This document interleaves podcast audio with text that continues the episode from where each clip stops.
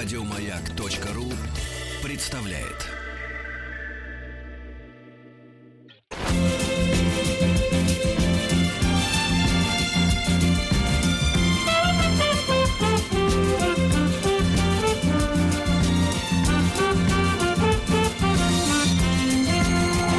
Сергей Стилавин и его друзья. Среда. Инструментальная. Да. Здравствуйте, товарищи. Среда. Возвращаем умение слушать музыку без слов и представлять себе собственные какие-то слова. Здравствуйте, Владик. Доброе утро. Вот и все. И, э, друзья мои, э, давайте вот, вот социалочки немного дадим, да? Э, Хотите социалочки? Конечно, хотим. Это письмо.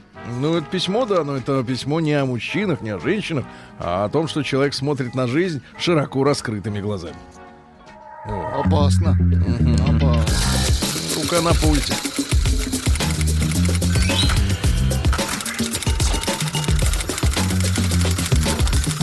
Приемная нос. Народный омбудсмен Сергунец. Как говорится, в любой момент готов обрезать нить повествования, да? Ну что же, э, тема-то такая, ребята. Э, ваша тема, Владик. Так. Вопросы простого человека про алкоголь. Очень хорошо. Давайте. Что, что вас, что Давайте, вам давайте. Нам нужна правда. Мне, честно говоря, ничего не интересно, потому что я про алкоголь знаю практически все. Ну, давайте. У человека на- на- Сдались, наболело. что ли, алкоголь? Нет, я его полюбил. Ах, вот он, стерпится, слюбится. Здравствуйте, Сергей Валерьевич. Слушаю вас давно, еще с 2003 года. Уважаю... Тыр-тыр-тыр. все, что есть, все уважаю. Ну, и приятно. Зовут, э, кстати, автора Сергей Зарецкой. Все это сочетается, ну, все хорошее сочетается. Ну, это понятно. Соратников вы выбираете тоже себе подстать. Но главное, что меня привлекает, и это видно из ваших разговоров, вы мыслите державно. Ну, Пока А, хорошо идет. Э, Гладко Тут нужно малень- маленький комментарий.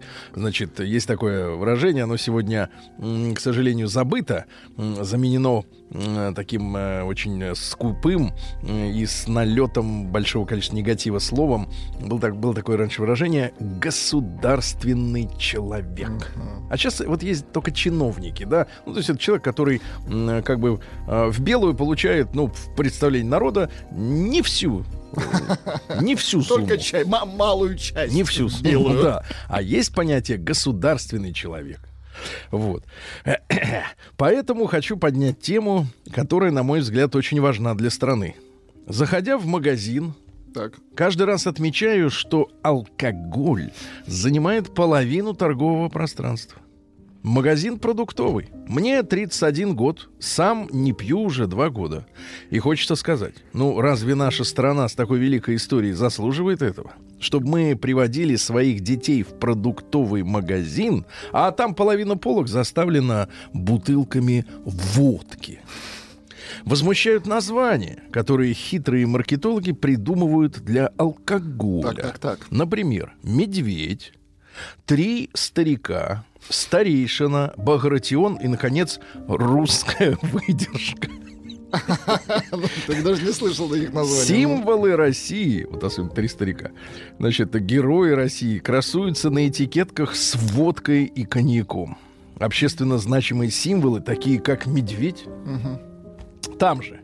Так создается положительный имидж алкогольного питья. Делается это планомерно, все к этому привыкли и уже почти не замечают. Я один такой, кого это возмущает. Хочется узнать, как вы к этому относитесь и поддержат ли меня другие радиослушатели. Но независимо от этого донесу свою позицию. Россия должна быть трезвой. Питье алкоголя для России совершенно не характерно. Не буду вдаваться в статистические детали, все эти цифры можно легко найти в официальных источниках. Наша российская пьянка молода. Ей, на самом деле, не более 40 лет. И, причё, и причина этого недальновидная политика. 40 лет. Со Прекрасно. 40 лет, вот это началось 40 лет. 70 Молодец какой, да? Подшился на второй год не пьет. Значит, э, государство, я так понимаю, советское, желало пополнить казну пьяными рублями. за счет продажи алкоголя. Обидно, что мифы и стереотипы о том, что мы где всегда пили и так далее, так плотно засели в сознание людей, и на ТВ нет программы о здоровой жизни. Нет обсуждения, дискуссии, трезвости. Об этом не говорят политики. Проблема алкоголизма и внедрения в народ так называемого культурного питья замалчивается. Вот вами, Владик, в частности. А ведь, это, говорим. а ведь это серьезная проблема. И если потребление чистого спирта на душу населения будет на том же уровне, что и сейчас, примерно 10,5 литров, хотя данные не точные, реальные цифры могут быть иными, стране грозит генетическое вымирание. Поддержите с площадки своей радиостанции, которую уважают многие люди, здоровые ценности. Большая, здоровая семья, я добавлю, не пьющая. Трезвая семья. Норма для России. Со своей стороны считаю своим долгом демонстрировать пример трезвости моим детям. У меня растет дочь, и хочется, чтобы у нее было Был еще пару братиков и сестричек. Большинство проблем в отношениях же между мужчинами и женщинами, о которых вы говорите в эфире, это следствие разрушения здоровых ценностей общества.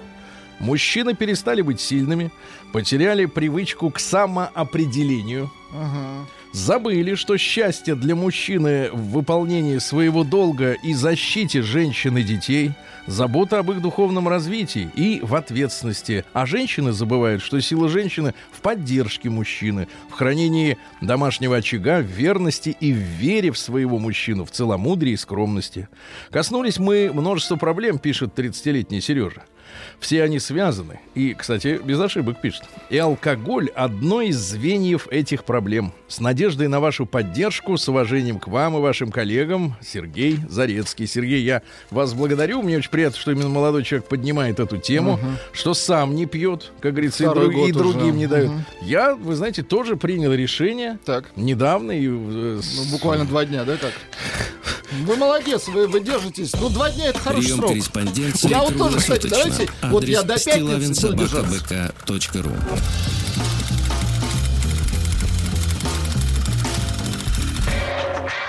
Фамилия Стилавин 2.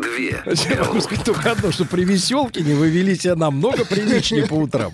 Да и шутки Люди говорили, что шутки вообще шуток не было. Завтра будет Веселкин. Ладно, ладно, хорошо. А угрожать не надо. Ничего, а почи... я не вам угрожаю, Евгения Онегина почитай. А то, знаешь, люди, люди, люди пишут, а почему не продолжайте? Как будто ни одна, значит, нормально образованная личность не читала это произведение целиком. Знаешь, такой с таким интересом слушают, что как будто в первый раз. А кому из вас пятерки-то ставили за Евгения? А вы сами, да, не пробовали читать? Вообще, в принципе, да. Завтра дочитают угу. Онегина. Тот, кому интересно, слушай. Уже прочел. Нет, нет, тот, кому интересно, тот, значит, в школе не прочел. Вот в чем проблема. Или не понял. Значит, э, давайте еще одна вот э, тема такая вот. Э, я даже э, не то чтобы скользкая. Так, ну там про э, да, не будем. Ну почему нет? Не будем, да. А вот смотрите, вот, пожалуйста, от Лидии сообщение. Прекрасно. От Лидии, пожалуйста. Лидия. Очень вкусное вино, Лидия. Владик, на пятницу не-не. Молчать. Ну, просто я говорю о характеристиках. Приемная нос. Народный омбудсмен Сергунец. На вкус и цвет товарища нет. Конечно. Значит, Лидия пишет. Э, э, Доброго дня, Сергей Валерьевич и друзья, и друг на данный момент. Последний остался, ага. Угу. Последний из Магикан, да. Вот уже пошла вторая неделя, ну, давайте скажем так, не пошла вторая, уж четвертая завершилась. Ну, письмо пришло в середине угу. сентября, когда меня не было, но я письмо прочел и отправил моему угу. помощнику Настеньке, она распечатала, вот сегодня читаю. Доброго дня, Сергей Валерьевич. Я, как мать двоих школьников, на себе ощущаю все прелести учебного процесса. Вот и сейчас, времени 21.30. Так. Полдесятого вечера.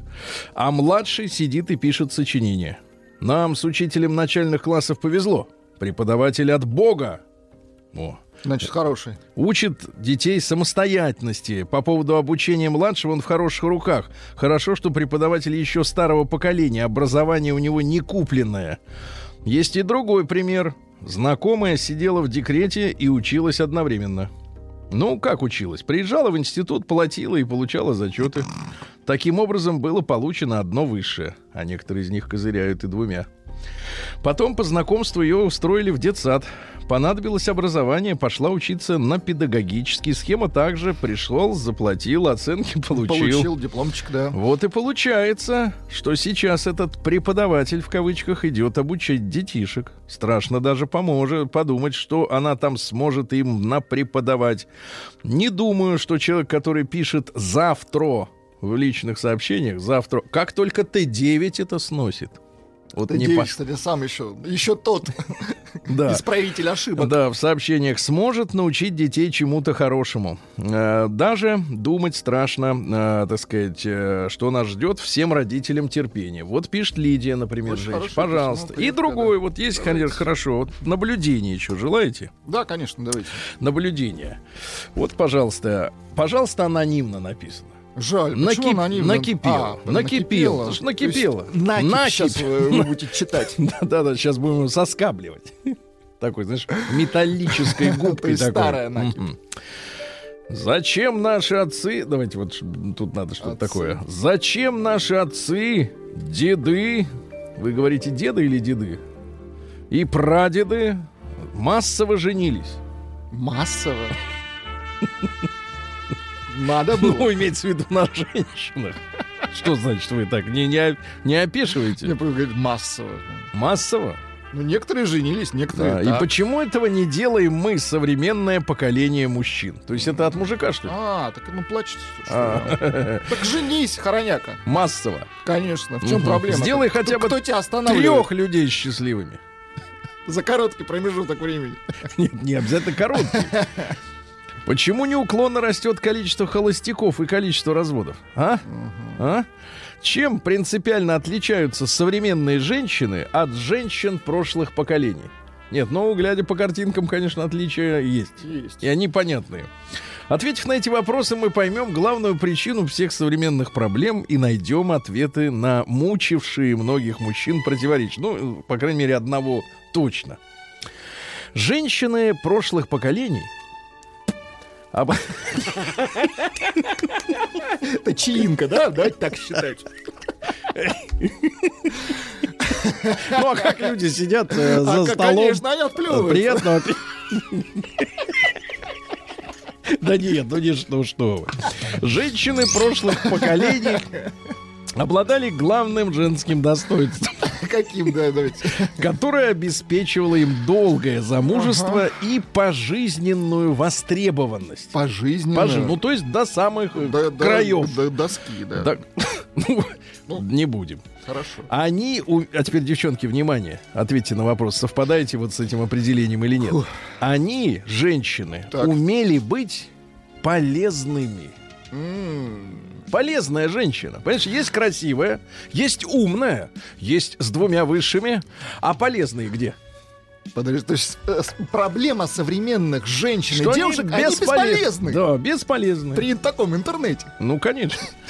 Такая женщина умела буквально все. Готовить самые разные блюда. Ну, Это, это я да. на- по-народному говорю. Стирать, убирать, создавать уют в доме, воспитывать детей и даже внуков. Такая женщина была полезна мужчине в доме до своей глубокой старости, поэтому и оставалась востребованной даже после потери своей красоты. Современные женщины представляют собой прямо противоположное явление. Они востребованы только пока красивы. Какие ужасные слова, как будто, знаешь, наотмашь шашкой есть по лицу. Ну, вам серпом, а Э, всем женщине остальным, шашкой. всем остальным шашкой. Мужчине серпом, естественно. Да, красота их единство. Вы в руках-то держали серп то Серп. Или только на флаге Я не только серп, я и молот держал. Он у меня был, между прочим, на значке. Мгм. Вот только не помню, на каком. Понятно, в масштабе 1 к 43. Значит, они востребованы только пока красивы. Красота их единственный актив. Больше ничего полезного, кроме красивой насадки. Что такое насадка? Насадка это Насадка когда... это когда сверху когда- что-то прикрепили. Это Да, называется да. насадка. Например, э, пальто на человека. да, сверху, раз. Не расстегивая. Махировая насадка. В вашем представлении пальто это махер. Нет, я представляю, насадка, она что-то махировая. Так вот, ничего полезного, то это как вот написано, я читаю. Они собой не представляют, делать ничего не умеют и не хотят учиться. Если говорить честно и открыто, то современная женщина пытается занять в жизни мужчины место бытовой Насадки. А, на полном содержании. На полном содержании. Чтобы мужчина платил, обеспечивал, финансировал в обмен, в обмен на дозированный.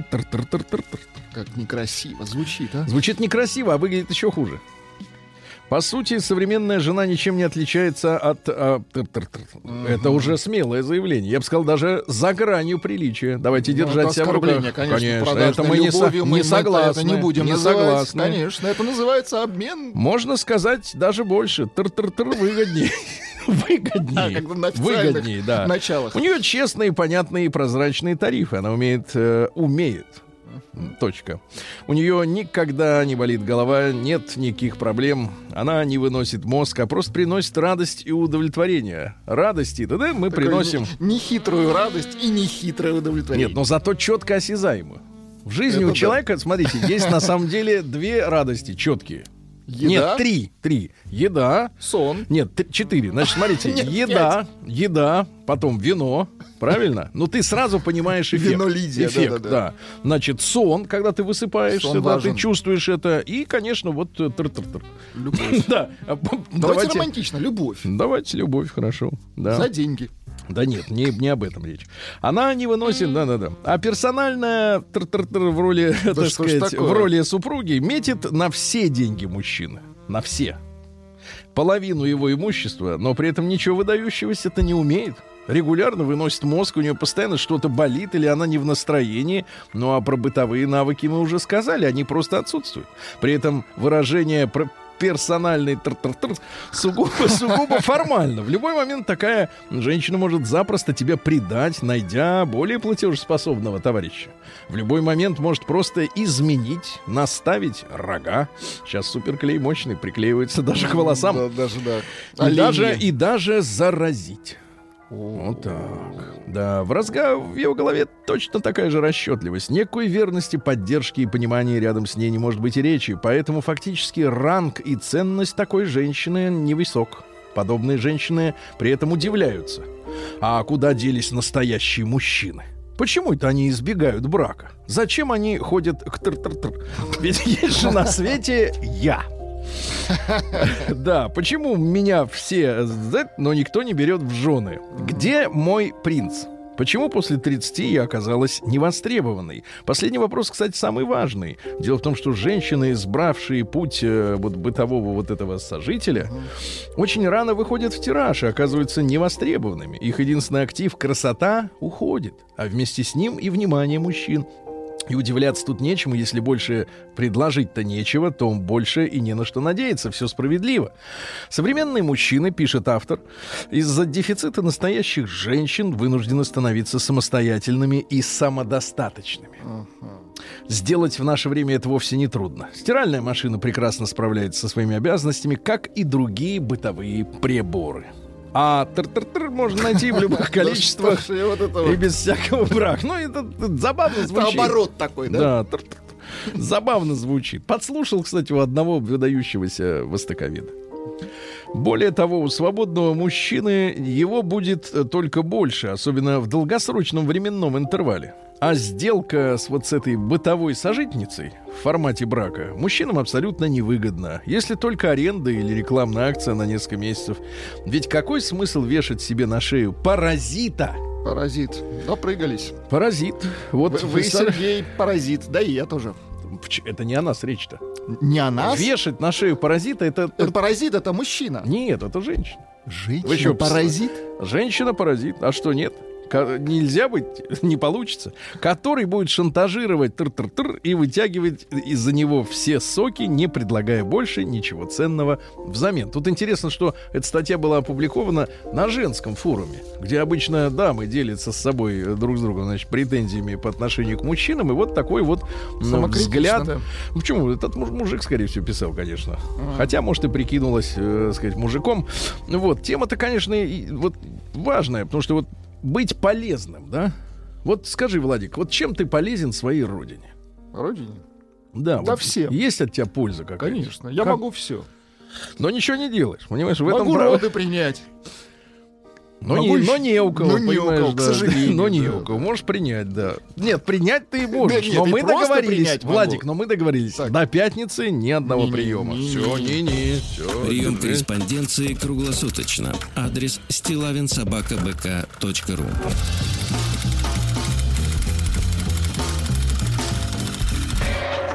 Фамилия Стилавин 2 Л. День дяди Бастилии пустую прошел. 80 лет со дня рождения. Ух ты, а ей уж 80.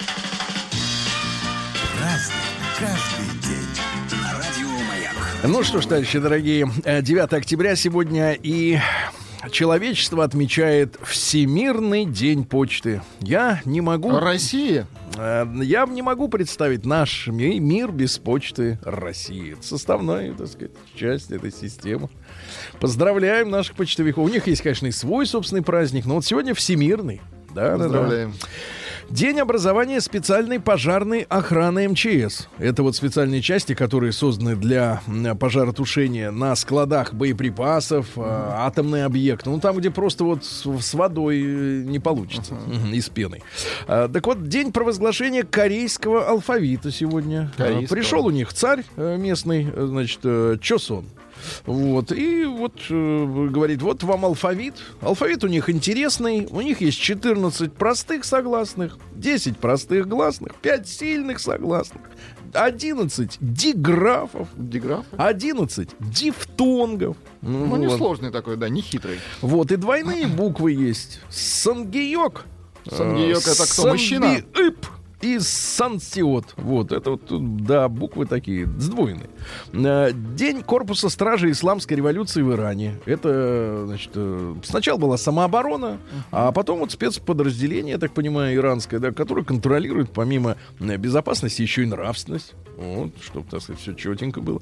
День национального достоинства в Перу. Дело в том, что в 68 году перуанцы национализировали американскую нефтяную компанию, которая откачивала на, так сказать, богатство, да. Сегодня, Владик, Йом-Кипур, это судный день. Вот, подобает анализировать свои поступки и помыслы. Не Хорошо. только что сделал, но и Ну какие что мысли. Да, в голове Мгм. надо проанализировать, да. И сегодня Иван Богослов на Руси в этот день судили о предстоящей погоде. Если сегодня выпадал снег, то зиму ждали уже 21 на- ноября. А, так сказать, э, поговорки следующие. Давайте. Не то снег, что метет, а то, что сверху идет. Вот, например, или вот однажды, кстати, Иоанн Богослов, чё день такой Иоанн, да, э, чудом обратил в искусного живописца простого пастуха гусей. Он присматривал Это за, за птицей, да. Так. И поэтому в народе, э, так сказать, э, считается покровителем художников и, в частности, иконописцев. Э, пастух. Вот, вот, ну, прекрасно. Праздник каждый день. Друзья мои, в 1003 году первым европейцем, который достиг североамериканского континента, стал викинг по фамилии Эриксон. Ну, Ага. фамилия достаточно прославленная. фамилия. Он высадился в Канаде. Вот, но до сих пор считается, что Колумб открыл Америку. Это, конечно, смешно. В 1201 году Робер де Сорбон, это французский теолог, ну, то есть боговед, э, вот, э, духовник э, короля местного и основатель богословского колледжа Сорбонна, э, ну и, соответственно, весь Парижский университет 17 века называя, назван его именем. Там, как правило, вот начинаются все самые яркие беспорядки во Франции. в современной. Оттуда идут, Все да? беспорядки там, да. А В 1261-м Диниш первый земледелец. Да, это португальский король, у них такие имена Диниш. Правда, из бургунцев. А, Вошел в историю не как правитель, но и как поэт. То есть время было поразмыслить, да?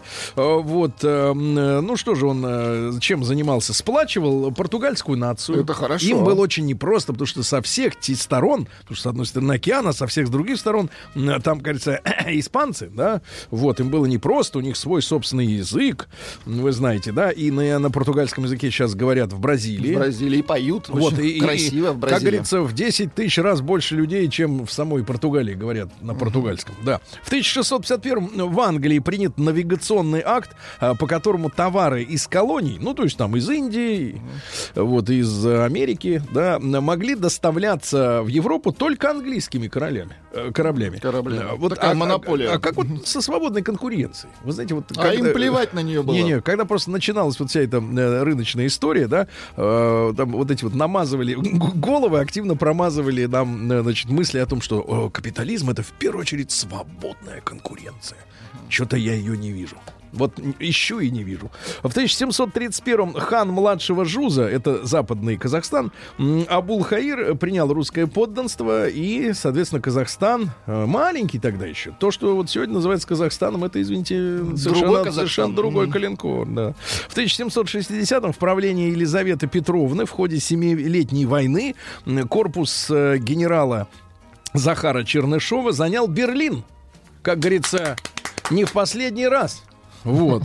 А потом, а потом что произошло? Произошло, что Елизавета Петровна, к сожалению, померла. А, вот этого, так сказать, прибалтийского, плохо говорящего по-русски. номер три, Да, да? да, Пе- Петеньку, значит. э, п- А он по- говорит, забирайте. Да, он отдал все. Ну, это отвратительно. Черт. А потом ему, соответственно, вот... э, Тоже э, отдали. Говорят, геморрагический приступ у него случился, да, э, с, с помощью кинжала. Э, В 1764 году все, вот и себя довел до Цугундера, и нас лишил Берлина, да, и Калининграда, кстати, на тот вышло, момент, да. да. Петр Петрович Коновницын, это наш граф, герой Отечественной войны, э, отличился, э, так сказать, э, во многих сражениях, удерживал французов под Витебском, под Смоленском его ранили в руку, вот, он командовал отступавшими русскими армиями, э, вот, под Бородином после Багратиона э, временно командовал второй армией, его контузило ядром в поясницу, себе. да, но остался жив. э, Ну и говорят, что был принадлежал к малому числу счастливцев, одаренных от природы теми высокими военными качествами, благодаря которых в минуты решения участи сражений могут дать битве другой оборот. То есть сохранял хладнокровие и при этом еще и расчет. Вот такие люди, конечно, в армии очень нужны. Да и вообще. В 1773-м в гости к русской императрице, минуточку, в гости Екатерине II на полгода в гости, гости на на полгода. полгода, да. неплохо звучит. Тогда люди в гостях задерживались Не торопились. надолго. В принципе, э, можно было и жить в гостях. У одного пожил, у другого, а там уже и все. Муж. прибыл э, французский просветитель Денит Дидро. Ну, у нас принято как-то расшаркиваться перед всей этой братьей. Вольтер, Дидро, вот эти все ребята, да? Ну, а что за Дидро-то? Атеист самый настоящий. Атеист, самый философ. настоящий, да-да-да. Значит, выписал э, самые интересные мысли. Давайте. Женщины пьют льстивую ложь одним глотком, а горькую правду каплями. Так. Люди так. Жизнь злых людей полна тревог. Да. Люди перестают мыслить, когда прекращают читать. Ну и, наконец, женщины ненавидят друг друга, однако все до единой друг дружка защищают. Ну, это, в общем-то, да, да. Они с, с веками ничего не меняется. А, Сергей Иванович Муравьев-Апостол родился в 1796 году. Один из декабристов, ну, человек, который персонально повинен в убийстве более тысячи человек э, в смерти на Сенатской площади э, 26 декабря, да, 25 года. Э, Вот, восстание декабристов. Э, Тут интересная какая история. Он же герой э, войны. 12-го. Он сражался, да-да-да, и он входил в, в оккупационный корпус э, в Париже в 1814 году. Вот, и он пришел, ему было всего 18 лет, он пришел к местной знаменитой гадалке мадемуазель Ленорман. Да вы что? Да-да-да. И что, говорит, скажете? А она сказала, ничего, месье. Вот, э, а тот говорит, ну, хоть одну фразу. А гадалка Ленорман отвечает, хорошо, скажу одну фразу, вас повесят. Тут Жесть. напрягся, потому что говорит, я же офицер, меня не могут вешать, меня должны расстреливать. Говорит, вы такое сделаете, что вас повесят. А потом туда же поперся пестель. И Дружок что его. сказала? Вот, а тот, тот и такой выходит оттуда, говорит, да девка вообще из ума выжилась, боится просто русских. Представляете, предсказал мне веревку с перекладиной. И все так и случилось. Но это на тему паранормальных явлений и э, Эзотерики. дециметровых каналов. В 1821 правительство Соединенных Штатов Америки объявило, что эта страна прекращает прием уродливых и мерзких иммигрантов. Только красивые люди могли ехать в Америку. В 1833 Ойген Ланген, это немецкий инженер, один из изобретателей двигателя внутреннего сгорания, вместе с товарищем Отто они, э, так сказать, работали. Ну, был сыном владельца сахарного завода. А надо понимать, что м, сахар в то время, сейчас это белая смерть.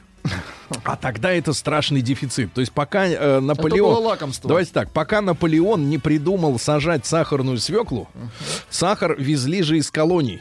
Тростниковый сахар. Он был, конечно, не таким, как сегодня, от него не так пухли люди, но, тем не менее, значит, это был очень страшный дефицит, и вообще все сладкое... Ну, Дорогое Да, удовольствие. все сладкое, это, да, да, это элитный, так сказать, человек. Так что деньги на постройку двигателей у господина Лангена Были. были, да.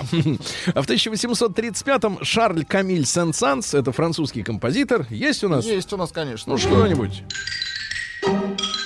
Так. Это про животных, да, насколько я понимаю? Отлично. Вы продолжайте музицировать, да. Очень хорошо. Да, в 1863-м Василий, правда, Робертович, а по фамилии так и вообще Вильямс. Василий Вильямс. А кто это пошел? Да, это Вася Вильямс. Ага. А, Почвовед и наш академик, ну вот он, смотрите, он даже при советской власти остался выдающимся м, мужчиной. Его, э, в отличие от философов и э, религиозных наших теоретиков, э, на пароход не сажали и во рвах не, расстрели- не ра- не расстреливали. Около 450 научных работ у товарища. Ну, он э, занимался именно почвой. Сколько нужно удобрений, как давать почве отдыхать. Очень полезный. Очень полезный Да. мужчина, да-да-да, для нашего, для нашей страны. Он, так сказать, э, создал Всероссийский научно-исследовательский институт кормов. Это отдельная тема. Потому что в итоге-то мы в советское время к чему пришли? Что в 80-е годы, э, значит, э, коров кормили хлебом. Это вообще полный бред. Потому что я реально помню на отдыхе, значит, в сельском магазине, ну, в области, в Ленинградской, да, как привозили хлеб, бежали туда бабки и тетки, у которых были дома коровы. Не было и прямо реально мешками скупали по 14 Ужас, копеек конечно. э, хлеб, чтобы кормить э, корову. Это же бред. Бред. В, 1700, э, в 1872 году Аарон Монтгомери... А, Аарон 2А. э, Две. Э, Монтгомери выпустил первый каталог заказов по почте. Там была всего одна страничка. Ну, то есть ты вот заказываешь, э, значит... Но до сих пор, ребята, единственная вещь, которую, мне кажется, невозможно заказать по почте, Так. это джинсы. И там... Ну, э, при- не, не, и там, же, там да. я рассказывал, в чем проблема. Потому что почему-то производители джинсов, они, в общем-то, как бы немножко придурки. Потому что они размер своих Система штанов, размеров. размеры штанов ставят, пока джинсы только сшиты. А потом, когда они их сшивают, они их начинают всяко обрабатывать. То есть вываривать, ну, понимаешь, делать вот эти белые про- про- проплешины, ну, я же не говорю там резать. И во время этих термических, э, этого термического насилия джинсы часто садятся. А размер написан тот, который был до вот этих процедур. Почему вы не можете замерить размер ваших порток после того, как вы уже сделаете окончательно свои джинсы? После того, как вы сварите. Это же дебилизм реальный. В 1874 году Николай Константинович Рерих, знаменитый художник, философ, вот э, э, я как-то около его полотна провел 40, За- 40 минут. Засмотрелись. Ну, то- да не, не то слово. Вот просто вот смотришь на одну картину, а от нее Значит, она гениальная, Магни- я вам так скажу. Магнетизм идет, понимаешь? Вот, да. Значит, и что говорил Рерих, который любил э, восточные, э, так сказать, всякие теории, и, и в Гималаи, так сказать, лазил и так далее. и тому подобное. И в Америке у него, так сказать, свой центр был. Но что он говорил? Пора русскому образованному человеку, ну это мягкое название интеллигенции, пора русскому образованному человеку узнать и полюбить Русь. Пора светским людям, скучающим без новых впечатлений, а то наши же вот очень хотят Они куда-то с- скучают, да. смотаться, чтобы посмотреть что-нибудь другое, заинтересоваться высоким и значительным, которому они не сумели еще отвести должное место, что заменит серые будни веселую, красивую жизнью. Короче, искать надо в себе, а не, не вокруг картинка, чтобы была красивая. В 1888-м Николай Иванович Бухарин, вот он, вот он, его называли любимцем партии. Бухарина. Знаете, есть Мгм. любимцы Америки, А Это любимец а партии. это любимец партии. Но он э, вместе с Троцким, Луначарским и Лениным считался одним из самых эрудированных э, большевиков, ну, то есть образованных. Он вообще из, из семьи школьных учителей, как и, кстати, Ильич, да, у нас папа-то у него был учитель. А вообще его звал Ленин Коля Балабол. Коля Балабол, да. Ну, сначала он боролся с э, Троцким, то есть понял, что Троцкий ведь почему оказался с этим, э, с дровоколом в голове? А, потому что он э, хотел революцию, но не созидать не развивать страну, да, Э, вот. А потом, кстати, Бухарин был единственным человеком, который к Сталину обращался ты.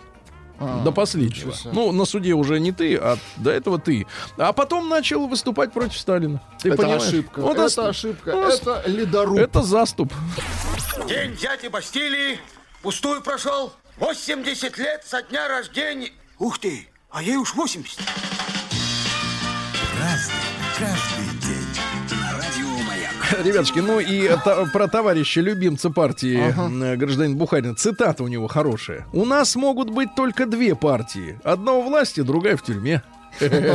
Вот, Ну, видите как. допрыгался. Да, в 1890-м одна из первых попыток э, человека взлететь с Земли на аппарате тяжелее воздуха. Имеется в виду не шар, который из-за нагрева воздуха становился легче, да, вот именно механическое устройство. Французский инженер Климан Адер, или Адер, ну, у французов, как, как правило, ударение на последний слог, э, на своем аппарате с паровым двигателем, двумя винтами и крыльями, которые напоминали птичью или, или гигантскую летучую мышь, ну что-то такое с перепонками, да, оторвался от земли, пролетел 50 метров, Да ну и правда врезался в деревья вокруг С поля. двигателем. Но дело в том, что очень тяжелая была сама махина. То есть э, те, ну, движ- те движки были очень тяжелые. В 26 году Евгений Александрович Евстигнеев, один из самых любимых э, актеров советского кино. Шикарный актер, да. М, Прекрасный и комедийный, и драматический актер. Он на гитаре, на рояле, на вилках играл. То есть ваш коллега-барабанщик. Да-да-да. В состав джаз-оркестра входил в свое время. Скромнейший мужчина. Да, да. Скромнейший мужчина, да. И... Значит, давайте цитаты. Давай. А, вот. Я прежде всего любопытный. И хотя всех любить, э, всех людей любить невозможно, интереса к ним художник терять никогда не должен. Это первая моя заповедь. Интерес к людям. Ну, такой, я бы сказал так, зала... Извините, этнографический. Этнографический, интерес. да, Так чтобы так лучше. записывать, да, записывать. А в сороком году Джон Леннон, ваш, так сказать, кумир, Так, очкарик Джон Леннон. родился. Есть что-нибудь? Он тут с Элтоном Джоном. Ну, пока Элтон пусть попоет. Кстати, в фильме что-то не отражены отношения Элтона и Джона Леннона. Непонятно. А, ну, давайте смотрите, что у нас из цитат Джона Леннона. Он же умный был паренек-то такой, и, и художник талантливый.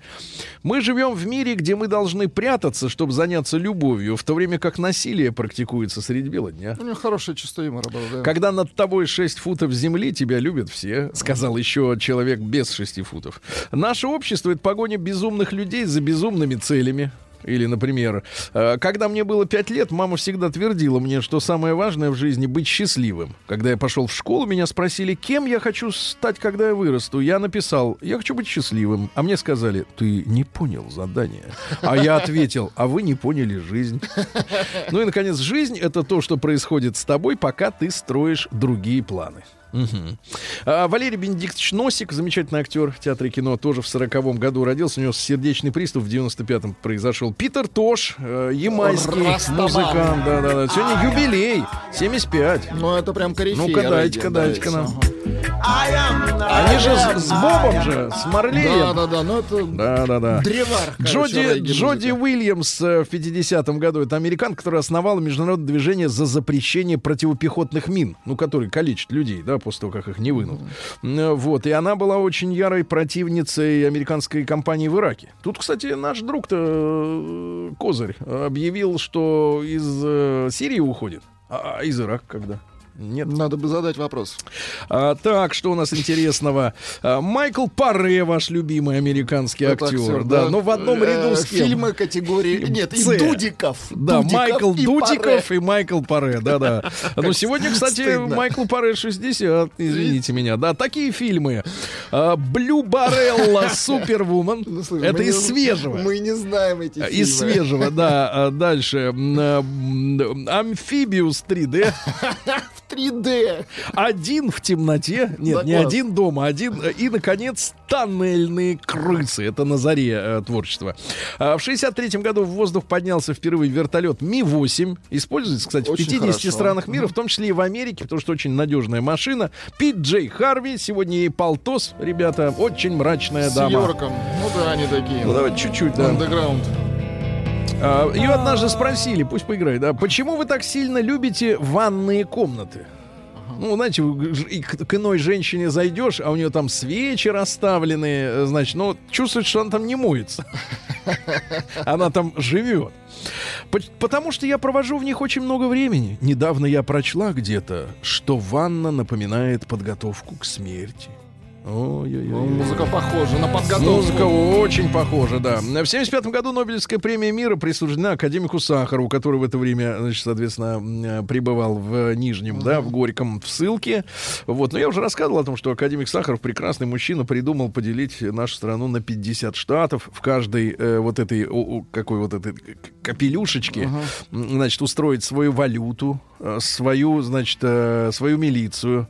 А вот как-то вот как-то будет связано все эти 50 с единым Аналог центром. Штатов. Ну, в общем, нет, ну фантазер э, запредельный. В 89-м на центральном телевидении, ребята, сегодня 30 лет.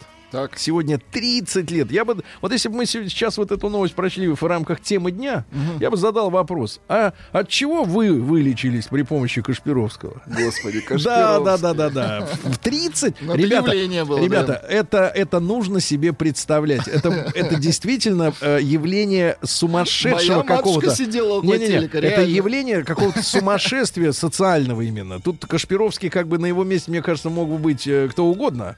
Ему просто подфартило. Но суть в том, что это реально... Вот города вымирали, когда эти сеансы начали происходить. Я не знаю, по какой причине их вообще разрешили на центральном канале телевидения, да, показывать. Но, значит, они все там лечились, падали, там сказать, воскресали. Вот. И люди у телевизоров сидели. И вот, э, чтобы понять перестройку, да, это вот мы сейчас вспоминаем, там, перестройка. Ну, вот этот вот психо психопатический И кошмар Первый канал стал дециметровым. психопатический канал, э, ну, психопатический какой-то вообще, э, это, это ужасно. Это вот, если вы не, не застали это время, поверьте, что вы бы просто вот, вот с сегодняшнего положения взглянуть на то, что происходило. Ну, это вот, это, это просто кошмар, ребята. Мы, это просто страна сошла с ума, реально. Вот, а потом уже сумасшедшую страну-то можно было чик-чик и спокойненько, так сказать, и э, э, подрезать, так сказать, обкорнать по, по периметру, да. Ну что же, э, в 2006 году Северная Корея предположительно, потому что до сих пор мы Не доказано. Э, ну, как бы нет доказательств, что у людей хорошо работают органы, соблюдающие гостайну. Первое испытание ядерной бомбы в Корее. Ну и в 2012 году не стало нашей коллеги э, Марины Голуб. Э, Автокатастрофа, ну, по вине мерзавца. Вот такая вот история, да, у нас сегодняшнего дня. В одном месте наврали, Владик. Э, Наврали, но есть только одна версия, она Да. очень скромная. Вы наврали про викинга Эриксона. Все, остальное все понравилось. Понятно, понятно. Ну, и бог вам судья. Сергей Стилавин и его друзья. Среда. Инструментальная.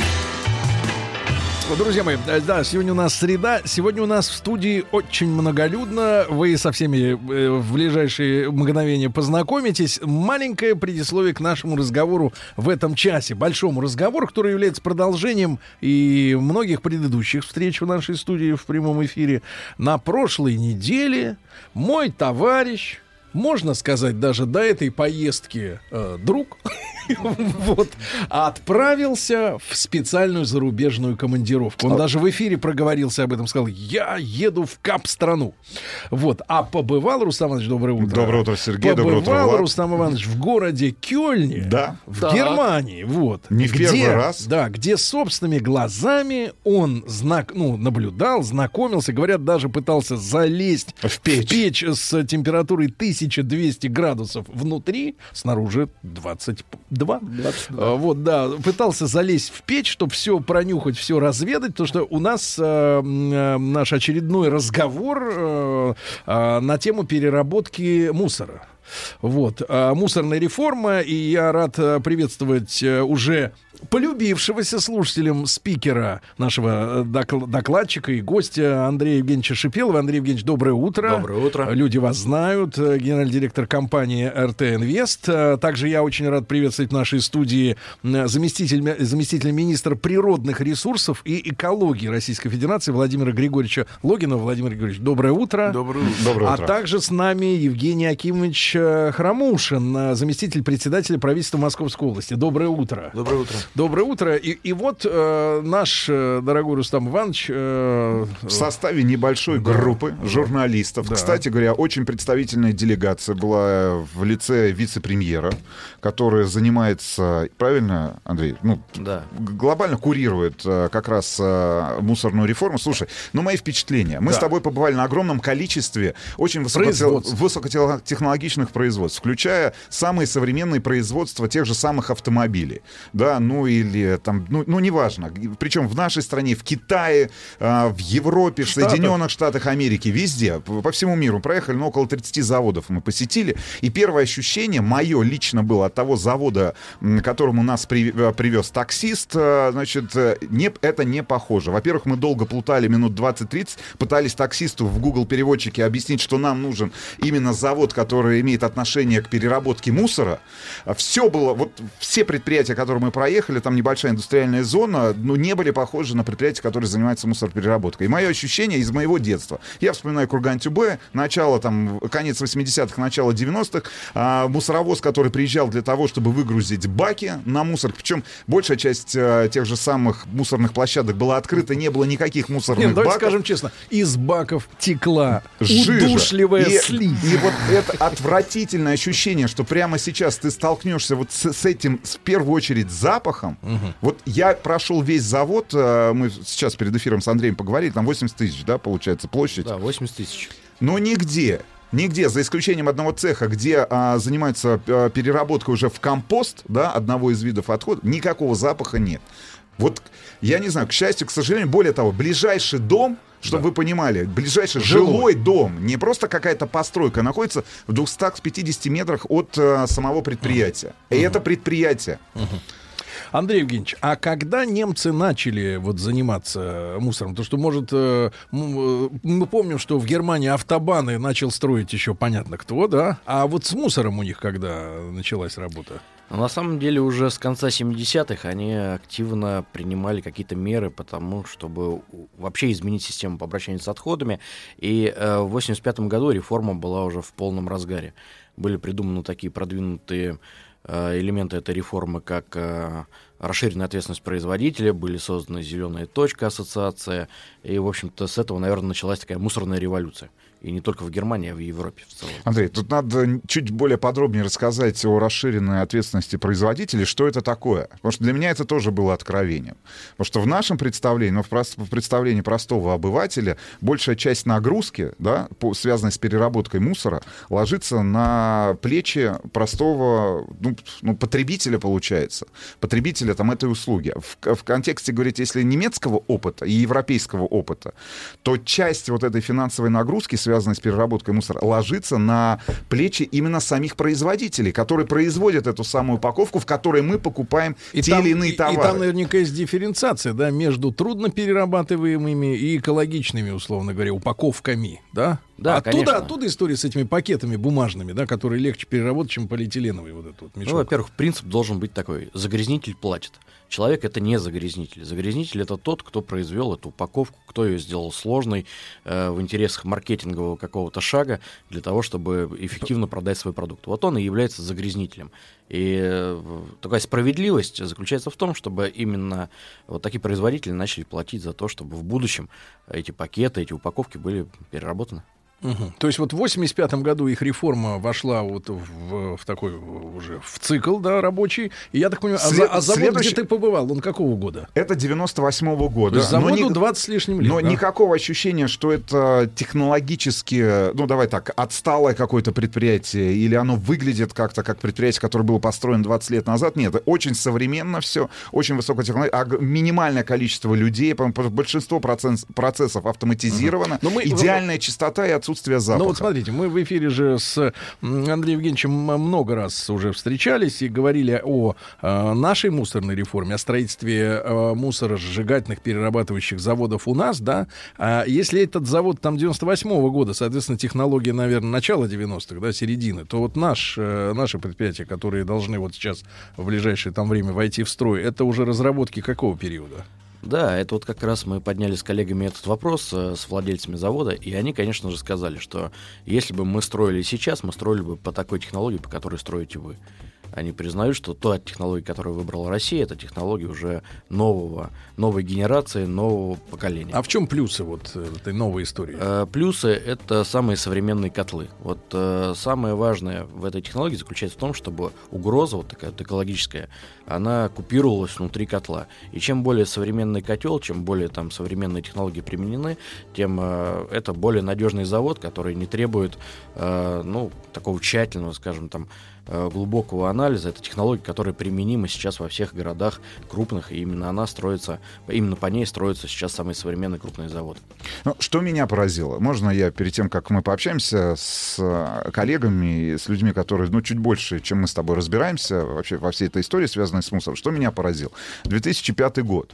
В Германии, я просто к тому, какой отрезок времени та же Федеративная Республика Германия потратила для того, чтобы а, провести эту мусорную реформу, привить гражданам ту культуру, связанную с их взаимоотношением То есть с... нашим, нашим просто надо понимать, что так не всегда было. Не- Конечно, нет. Они Во- были такими же, как мы. Ну, правильно? то- вот смотрите, зарывали. здесь- Хуже. смотри, Хуже, здесь хуже. цифра прозвучала в студии за эфиром. 75-й год. Я в 75-м году родился.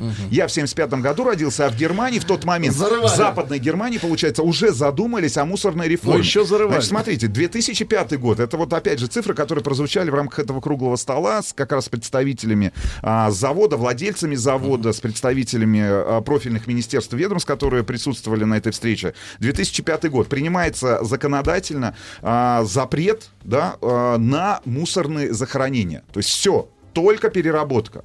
2005 год. Соответственно, для того, чтобы в 2005 году отказаться от этого вида утилизации мус- мусора, в 95 году, за 10 лет до этого, было на- а, начато строительство инфраструктуры необходимой. 10 лет. 10 лет. 10 лет. В нашей студии, я напомню, Владимир Григорьевич Логинов, э, заместитель министра природных ресурсов и экологии Российской Федерации. Владимир Григорьевич, я так понимаю, что вот эта вот э, ответственность, да, или экосбор э, формально у нас ведь существует, да? Да, у нас тоже существует такая ответственность. У нас есть закон о расширенной ответственности производителей. Э, Появился у нас этот закон в 2014 году. И, собственно говоря, он похож во многом на закон об упаковке, который э, существует, о котором сейчас идет речь в Германии. Он работает у нас? Вот Да, этот закон у нас работает, но у нас есть определенные шероховатости, которые вот мы намерены в ближайшее время устранить. это как-то коснется именно потребителей. Ну, вот покупатель пришел, человек в магазин, его это должно волновать. Смысл э, расширенной ответственности производителей, как вот же Андрей сказал, э, сводится к тому, что загрязнитель платит.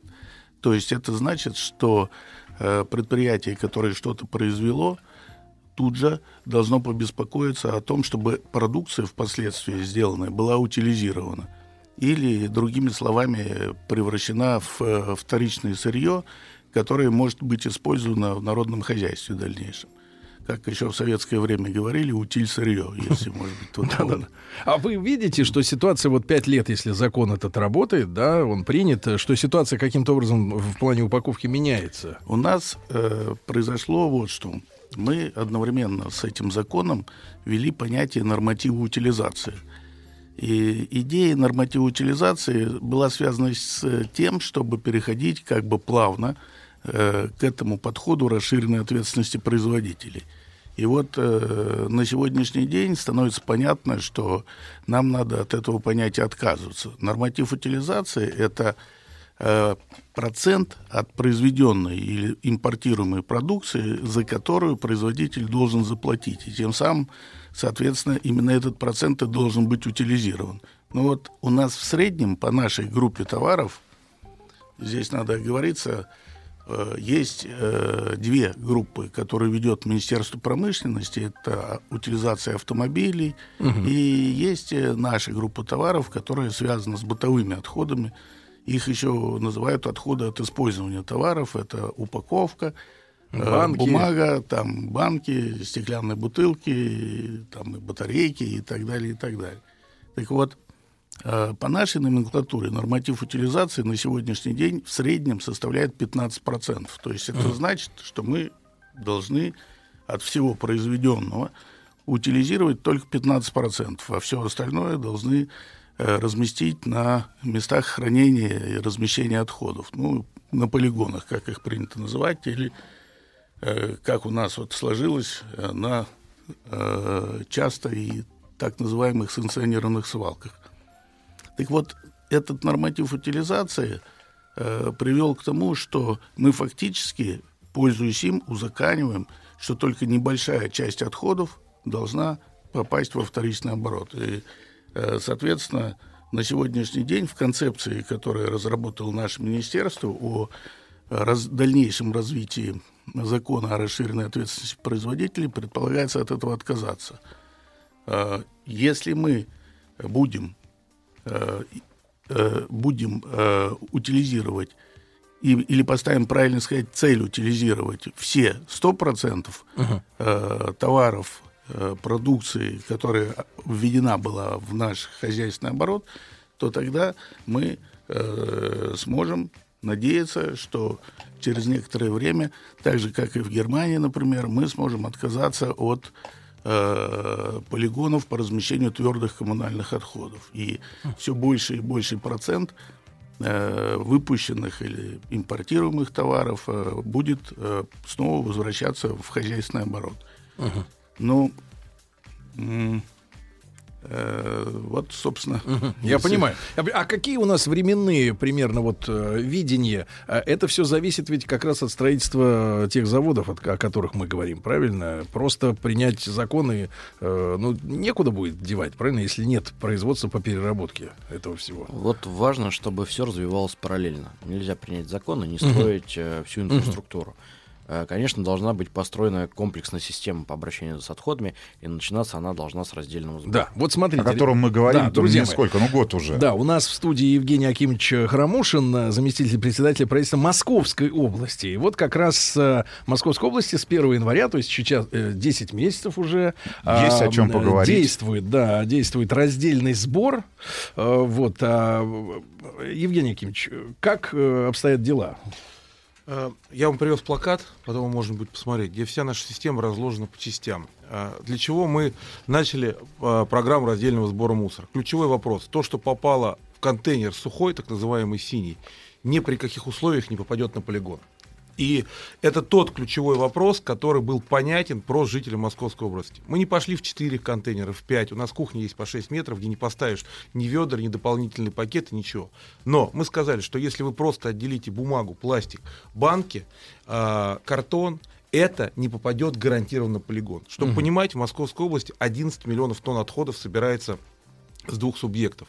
Значит, только введя синий бак, обеспечив синий мусоровоз и сортировки, которые работают по новому стандарту и комплекс переработки отходов, мы планируем, что ежегодно 2,3 миллиона тонн не будут попадать на захоронение. То есть это круп- крупный полигон, который просто мы исключаем из работы. Уже по итогам этого года миллион тонн туда не попадет. Почему? Потому что мы закрыли 24 полигона, вот то, что мы говорим, старые свалки в старом формате, когда просто мусор не сортированный вбрасывался в землю, потом огромные деньги требуются на рекультивацию этих объектов. Мы говорим, что простой даже такой подход, понятный для людей, это позволяет сделать. Миллион тонн в этом году в Московской области уже не попало на Да, полигон. то есть еще раз, вот давайте повторим для наших слушателей. А, значит, синий бак, в него идет картон, стекло, да, бутылки, Бумага. пластик. Да, обязательно. Вот, вот все вот это, да, не Банки пищевое. алюминиевые. То Да. есть то, что не очистки, не там не ос- остатки, не объедки, не, не- вот туда в синий бак, ребята, запомните. И э, как раз я, если позволите, Да, продолжу да, да. вот это очень важный момент, почему нужна залоговая стоимость. Есть вторсырье, которое отбирают с руками, что называется, воруют из контейнеров. Это когда хороший металл, хороший пластик, его просто даже сейчас это отдельный черный бизнес, с которым мы боремся, просто разбирает. А есть продукция, как, например, стекло, которое очень волатильно от рынка. Раньше все было просто. 5 банок в Советском Союзе, видов банок, 5 бутылок. Они все расходились по производству. Производству. Сейчас у каждого производителя своя уникальная бутылка.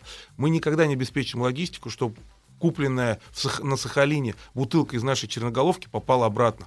То есть мы должны обеспечить финансирование того, чтобы она там и где- или где-то рядом Была была, пере- переработана. переработана. Вот для этого нужен инстру- инструмент расширенной ответственности или залоговой стоимости. Причем очень интересно обсуждалось тоже на встрече с немецкими коллегами. Самая дорогая бутылка для переработки, например, в Германии это бутылка из-под Кока-Колы. Самая Са- дорогая. самая дорогая. Причем у них там тоже очень интересно, да, для той же... Именно для- пластмассовая. И, и пластиковое, и, И стекло. и и стекло. И самое интересное, что специальные автоматы стоят по приему. То есть, более того, на тот же самый крупногабаритный, да, крупногабаритная упаковка привозится самими потребителями на специальные пункты сбора. А еще одна цифра, которая меня лично поразила. Ну, давайте, Кёльн — это 1 миллион человек. Это город-миллионник, классический, российский. Значит, э, во всей, на всей этой земле немецкой, где находится Кёльн, Северный Рейн. Се- Северный Рейн. Проживает э, ш- 18, ми- 18 миллионов человек. Теперь, внимание, количество мусороперерабатывающих площадок из заводов, по сути, да, по термической переработке мусора. 16. То есть на каждый миллион человек один перерабатывающий комплекс, который включает в себя, да, как раз... Да, И сортировку, и, сорти- термическую переработку. Да, э, Андрей Евгеньевич, кстати, на этой неделе вот интересно, новость была из разряда таких, ну как, у нас, может быть, это воспринимается как курьез. А, в Стокгольме, по-моему, в метро стали пускать через фандомат. Ты туда бутылок напихал? Ну, бывших в употреблении, и тебя пропускают э, в метрополитен. Вот эту тему с э, фандоматами, да, то есть по сбору э, тары, да, которая от, свое отслужила, все выпили, так сказать, съели, надо пере... Вот об этом мы тоже поговорим, ребята. Мы сегодня говорим о мусорной э, реформе. Сегодня у нас э, кворум собрался в студии. После новостей и новостей спорта продолжим.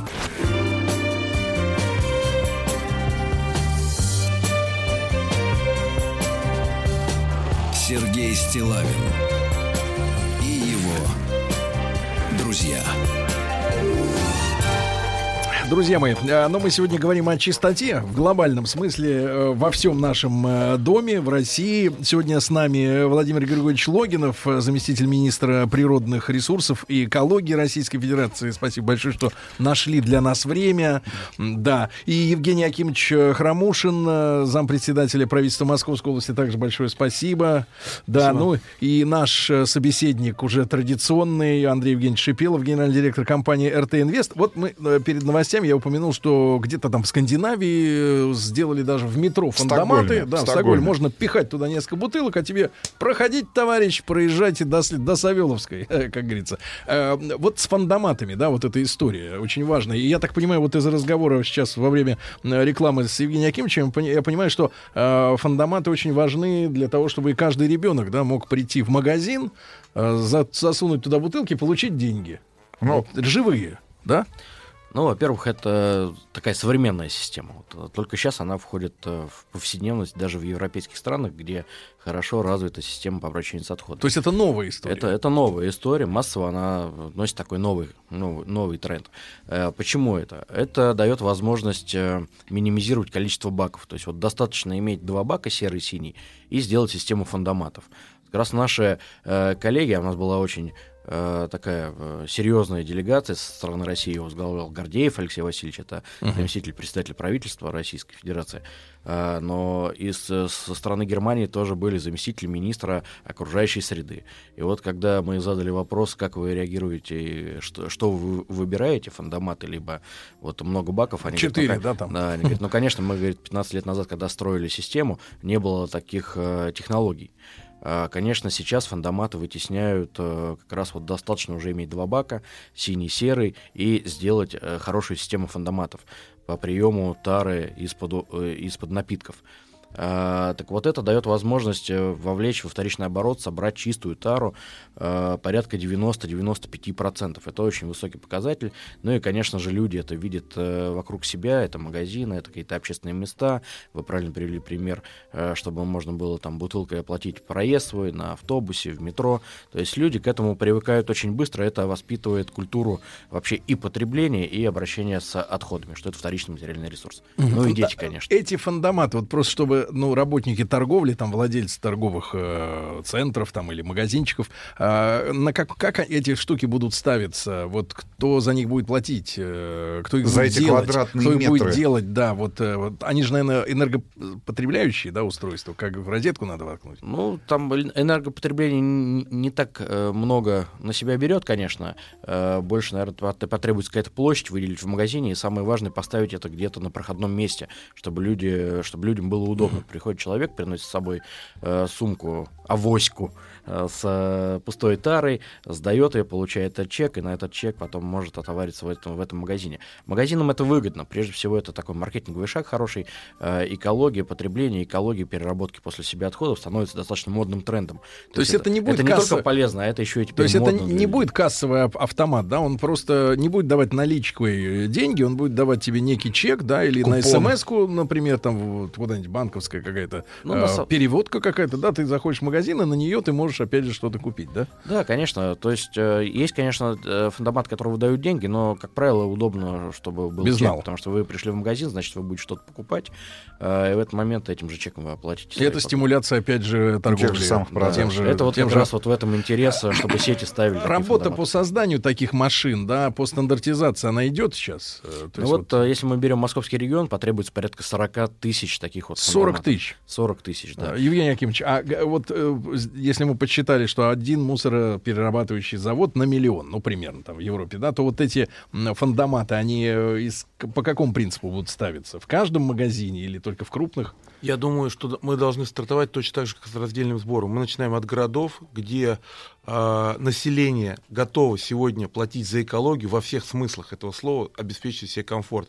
И сознательно идет на то, чтобы чуть-чуть добавить своих трудозатрат, но пустить э, бутылку, пустить банку во вторичку. Поэтому начнем с крупных торговых сетей, значит, э, и дальше будем идти до сельской местности, до городских и сельских поселений. Вот, вы отличную фразу сказали, платить за экологию. Э, Руслан Иванович знакомился с немецкой историей, да, вот э, Несколько есть, есть очень интересные цифры, они заключаются в том, что и у нас есть эта история, да, экологический сбор, да, но вот цифры германские. Но очень интересно, во-первых, эм, познакомить наших слушателей с нормами накопления твердых коммунальных отходов в Германии. Ну, вообще, просто вот про мусор, да, сейчас.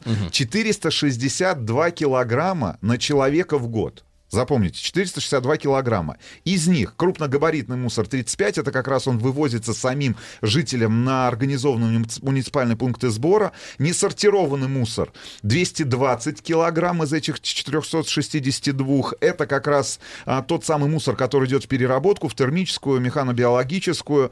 Значит, биоотходы 75 килограмм на человека в год. Это как раз переработка на линии компостирования, которую я тоже наблюдал. Кстати говоря, про тот же самый компост мы будем разговаривать буквально через неделю с ребятами, которые занимаются производством и выращиванием свежих шампиньонов в нашей стране. Бумага 73 чел- а, килограмма на человека в год. Упаковка из пластика 34 килограмма на человека в год. И стеклотара 25 килограмм. Но в вашем случае, наверное, будет... Побольше да, чуть-чуть, побольше. если про стеклотару. Так вот, значит, из этих 462 килограммов на человека в год 366 килограммов или 79% процентов по массе как раз оплачивает население через собственный тариф.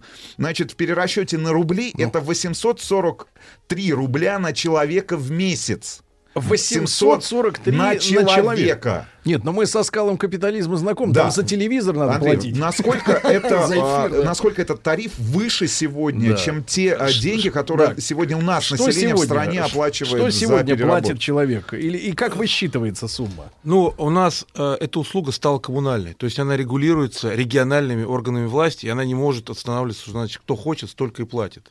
Первое. Второе. Вот мы, например, в Московской области, и здесь благодаря жесткой позиции Минприроды сделали очень важный вопрос. Мы когда выделили эту услугу в отдельный платеж, мы из платежа содержания ремонт жилья, то, что жители раньше платили за якобы вывоз мусора, на самом деле, который развозили неизвестно куда, никуда складывали, вытащили те деньги, которые были. И формально у нас платеж вот в Московской области стал 8 рублей в среднем э, за квадратный метр жилой площади на обращение с отходами. Ну, фактически у людей платеж вырос на 3 рубля 21 копейку.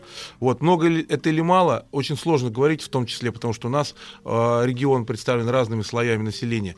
Я могу сказать а, то, что сегодня каждый, кто э, с- э, разделяет мусор, каждый, кто разделяет мусор. И сейчас, я так понимаю, есть такое поручение президента, да, по, госсо- по решению Госсовета.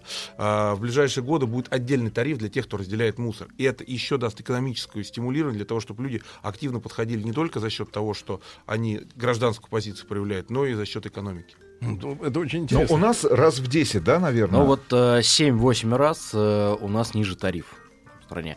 Вот почему, э, почему и что делать? Вот э, для того, чтобы сделать такую красоту, как в Германии, Ну, перерабатывать всё. чистота. Во-первых, чистота. Давайте, мы же приезжаем с тобой в Германию. Ну, сколько мы раз? Ну, раз 30, 40 мы были, 50, я не знаю. Но, честно говоря, сбился со счета. Вы 51. В том- не, ну в том Ни же Кёльне... не было грязно. Не, ну в том же Кёльне я был раз пять. Ну, ребят, ну, первое, дороги и чистота, правильно? Ну, и высокотехнологичное Вы производство. дайте договорить. А, так вот, чтобы сделать такую же частоту, нужно потратить столько же денег.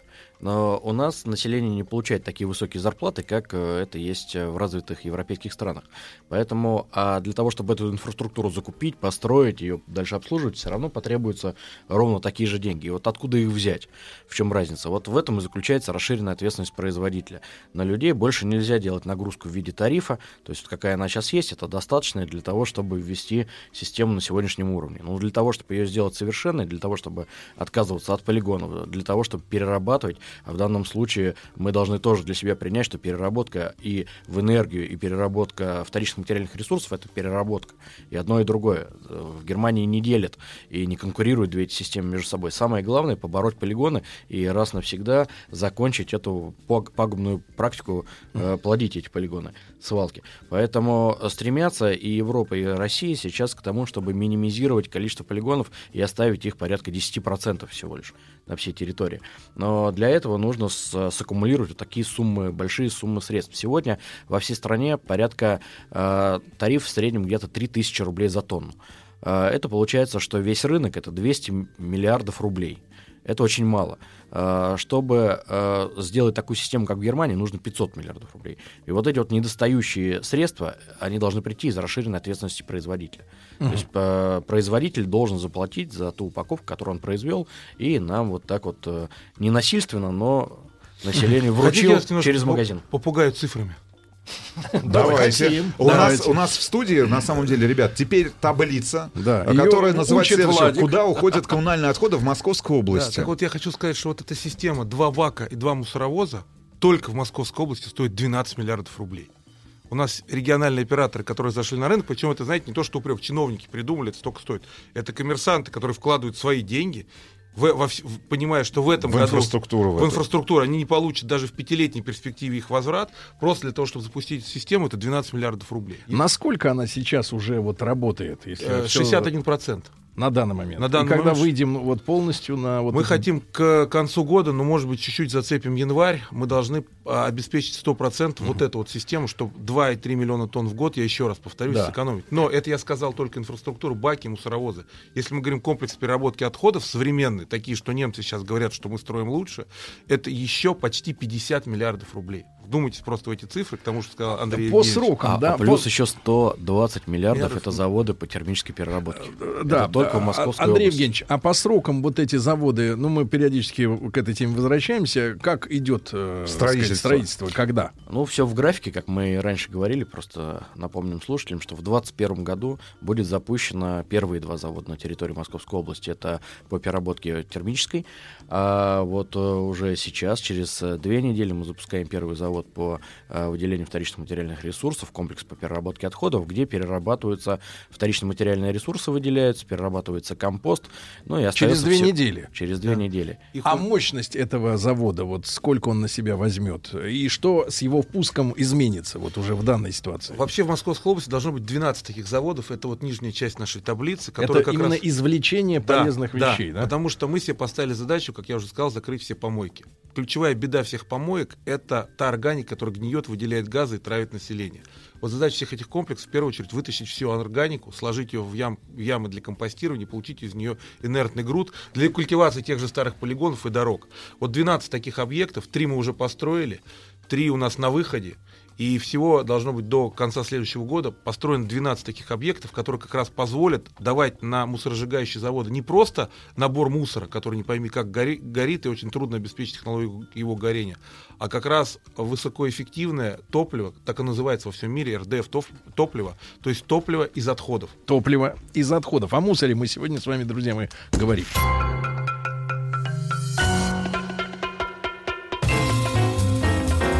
Сергей Стилавин и его друзья.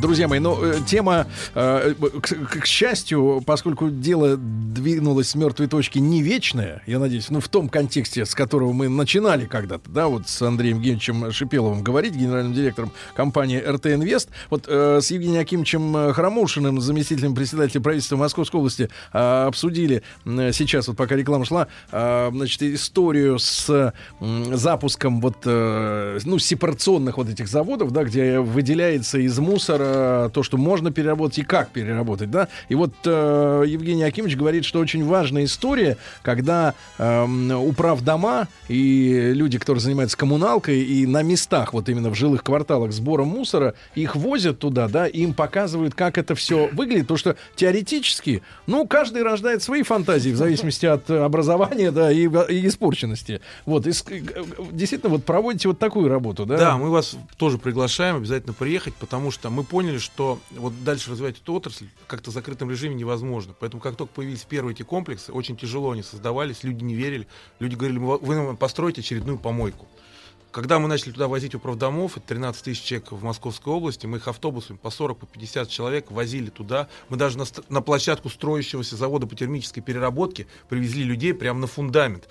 И специалисты, инженеры рассказывали им про технологии очистки, про то, как будет осуществляться мониторинг и так далее. И мы сегодня понимаем, что мы остроту сняли, потому что люди понимают, что мы строим. Если у нас, когда открывали завод в Зарайске, комплекс переработки отходов, а, был крайне негатив, то сейчас у нас 2-3 человека на место а, по работе. То есть люди хотят туда работать, у нас конкурс 2-3 человека на месяц. То же самое в Рошале, и то же самое будет на всех новых предприятиях. Uh-huh. Это люди, когда видят, что у нас после каждой смены щетками вычищают пол, вот то, о чем вы говорили, то есть вроде мокрый, но не, воня... ну, не пахнет. Культура да. производства. Обязательно.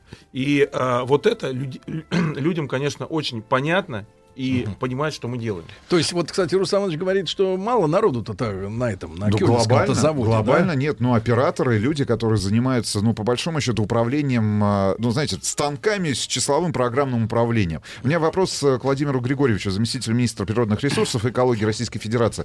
Он поднимался, ну, так, по касательно этот вопрос на обсуждении, в рамках обсуждения с немецкими коллегами. А кто должен заниматься, ну, давайте так, информированием населения о том, э, какие изменения происходят. Ну вот кто это... Не информированием, ну, а таким творческим рассказом. Да, работой. Потому что немцы сказали буквально следующее. Ребят, большая часть штата сотрудников, которые присутствовали на старте этого завода в 98 году, это были люди, которые занимались э, пиаром и маркетингом, разъяснительной работой, которую мы вели там, там, там типа 5-6 лет, и это самая серьезная работа велась, э, самый серьезный фронт работы был. Разъяснительная. Разъяснительная работа. Кто должен взять Кто? на себя это? Вот в связи с этим хочется одну э, смешную э, историю рассказать, или даже факт, наверное. Когда вводилась в Германии расширенная ответственность производителей, то газеты и журналы – решили от нее освободить. Потому что, как сказала человек, э, такой был э, и есть сейчас э, замечательный человек, Топфер, который стоял во главе этой реформы, он сказал, что для того, чтобы газеты хорошо писали о ней, мы решили освободить их и другие средства массовой информации, бумажные от уплаты этого сбора. И до сегодняшнего дня они его так и не платят. Вот интересно. Уже момент. на цифру перешли. Это ход конем. Вот. Ну, вообще говоря, э, у нас есть национальный проект «Экология», который э, принят по решению президента нашей страны. И в этом национальном проекте есть э, составляющие, которые называются федеральные проекты. Федеральный проект, связанный с отходами, он э, называется «Федеральный проект по созданию комплексной системы работы с твердыми коммунальными отходами». Он предусматривает возможности по э, внедрению культуры обращения с отходами в нашей стране. Э, раздел федерального проекта в настоящий момент активно формируется, и я думаю, что в ближайшее время вот та самая политика, объяснение, э, идеи, которые будут продвигаться в нашем государстве, будет э, через это э, продвигаться. Владимир Григорьевич, нам, вот понимаете, просто у народа навязано на зубах вот так называемые некие аморфные общие экологи, а вот здесь нужен какой-то вот нормальный мусорный омбудсмен. Понимаете, да? Мы Чтобы- готовы выступить Да, мусорными мусорный омбудсмен. омбудсменами. Человек, который разъясняет, а не просто требует чего-то, у кого-то требует. Причем, я так понимаю, в Германии были те же самые протесты, те же самые активисты, те же самые суды. Кстати говоря, вопрос э, к Андрею Шипелову. Сегодня появилась на летах информационных агентств. Вчера, сегодня информация о том, что выиграли суд вы. Да, мы выиграли суд э, к господину Гудкову и «Эхо Москвы» э, порочащей чести и достоинства, вот в данном случае меня как директора компании, за недостоверную информацию, которая распространялась и в радиоэфире «Эхо Москвы», и в, интернет-сетях о том, что наши заводы вредные, о том, что мы будем что-то делать э, не такое, как э, будем нарушать технологию. Вот мы выиграли такой суд. Так что теперь решением суда эти товарищи должны это все опротестовать.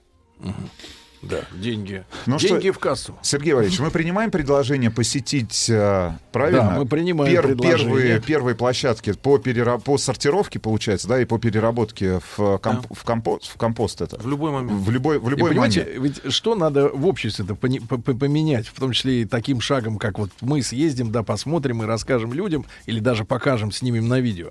У нас ведь какое отношение, да, я так чувствую, к мусору? Человек, э, хабарик, докурил, выбросил из окна машины и забыл про него. Так вот, надо сделать Вот так, чтобы начинать, человек, чтобы человек, из этого, чтобы человек понимал, что жизнь мусора не заканчивается с тем, когда он от него избавился от своих рук, правда? Главное, Вот, чтобы каждый из нас почувствовал себя мусорным омбудсменом. да. Вот здесь, наверное, очень важный момент. Вы про окурок сказали, но согласитесь, вот 10 лет назад для нас взять батарейку в руки, это И было чем-то выбро- обычно. Ну и выбросить Сейчас у нас рука уже батарейку не выбросит. Ну, по крайней мере, у большинства людей. То есть мы все будем искать рыжие боксы или те места, где их принимают и так далее. Я думаю, к этому придем. Просто вы сказали о- о- про взаимодействие с населением, разъяснение. Мы все переводим в простые вот такие вещи. То есть синий бачок, 2 миллиона тонн не доезжает до полигона. А, завод, который сейчас делается, по э, аэрозолю, который выпускается сегодня, э, значит, Мерседес Евро-6, сходящий с конвейера, имеет 45 миллиграмм на куб аэрозоля в своем выбросе. И все машины ездят. Завод имеет 3 миллиграмма на куб, то есть, соответственно, в 15 раз меньше, чем про машина, сходящая с, конвейера. Да, спасибо огромное нашим гостям, друзья мои. Ну, тему не заканчиваем. Будем вам рассказывать и показывать. Спасибо огромное. Спасибо.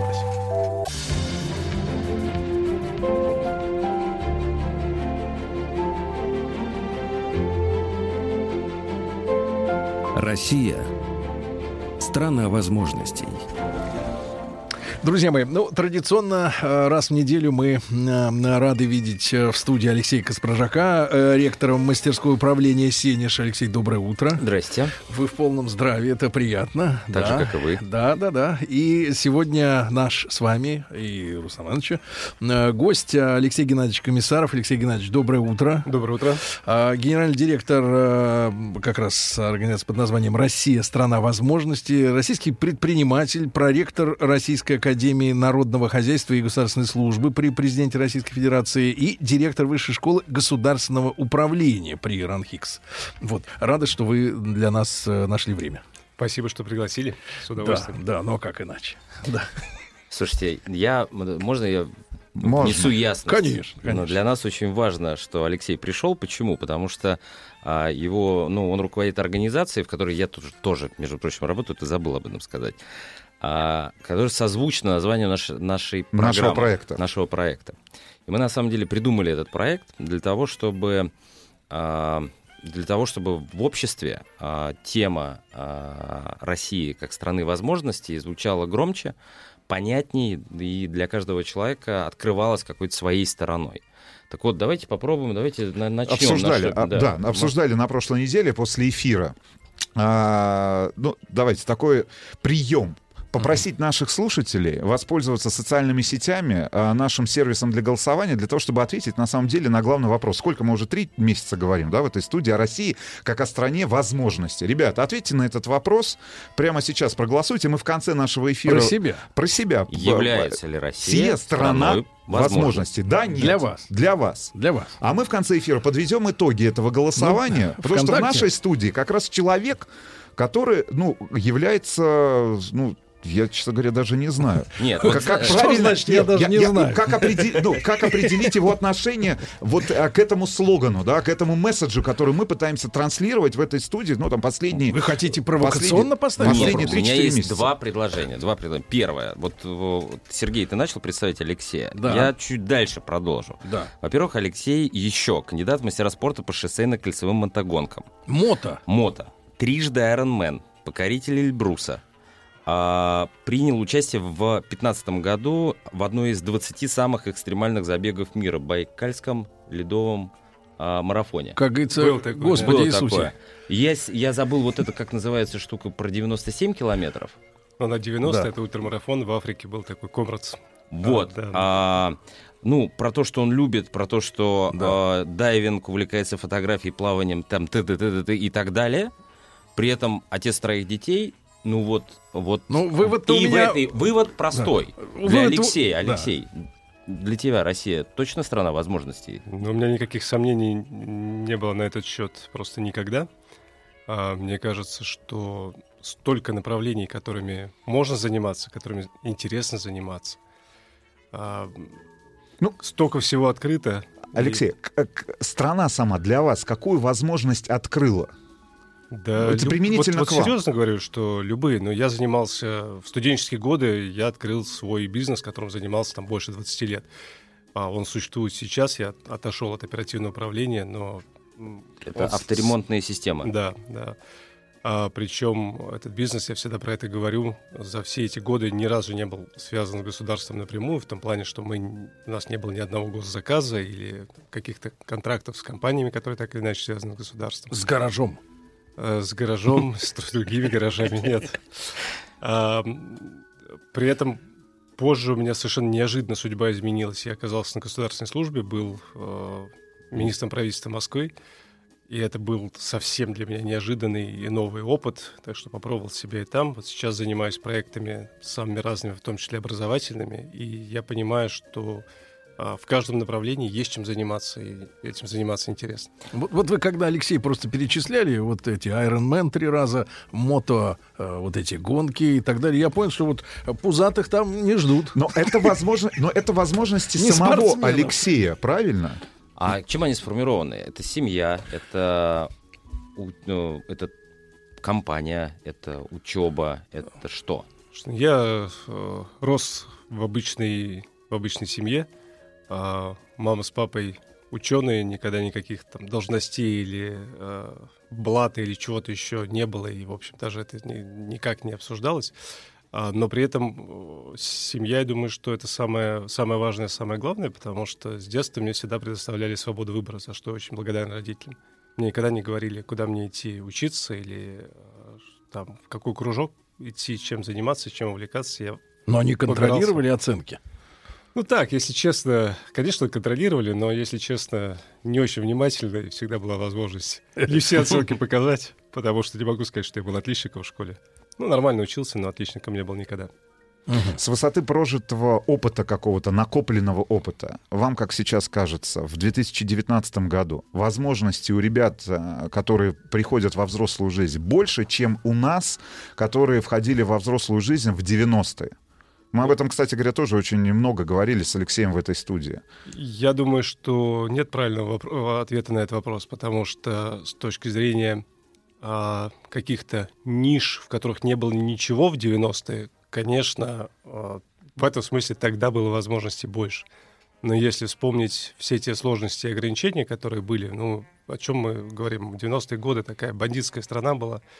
Ограничи- а, ограничения в виде холодного и огнестрельного оружия. Э, Всякие, да, всякие разные бывали там моменты. А, Поэтому мне кажется, что сейчас э, эти возможности гораздо более спокойные, привлекательные, и их легче, легче реализовывать себя. Цивилизованно. Но, может Э, быть, эти сложности да. вас закалили, например, да, как и предпринимателя, а сегодня как и чиновника. Тут вопрос же в, в неком противодействии. Ну, сегодня, Бежать. сегодня Вы же человек, вот, который пробежал там три Айронмена, получается, да? Подряд. Подряд. Нет, Но это, это, подряд, это- конечно. это- хорошо, это же преодоление.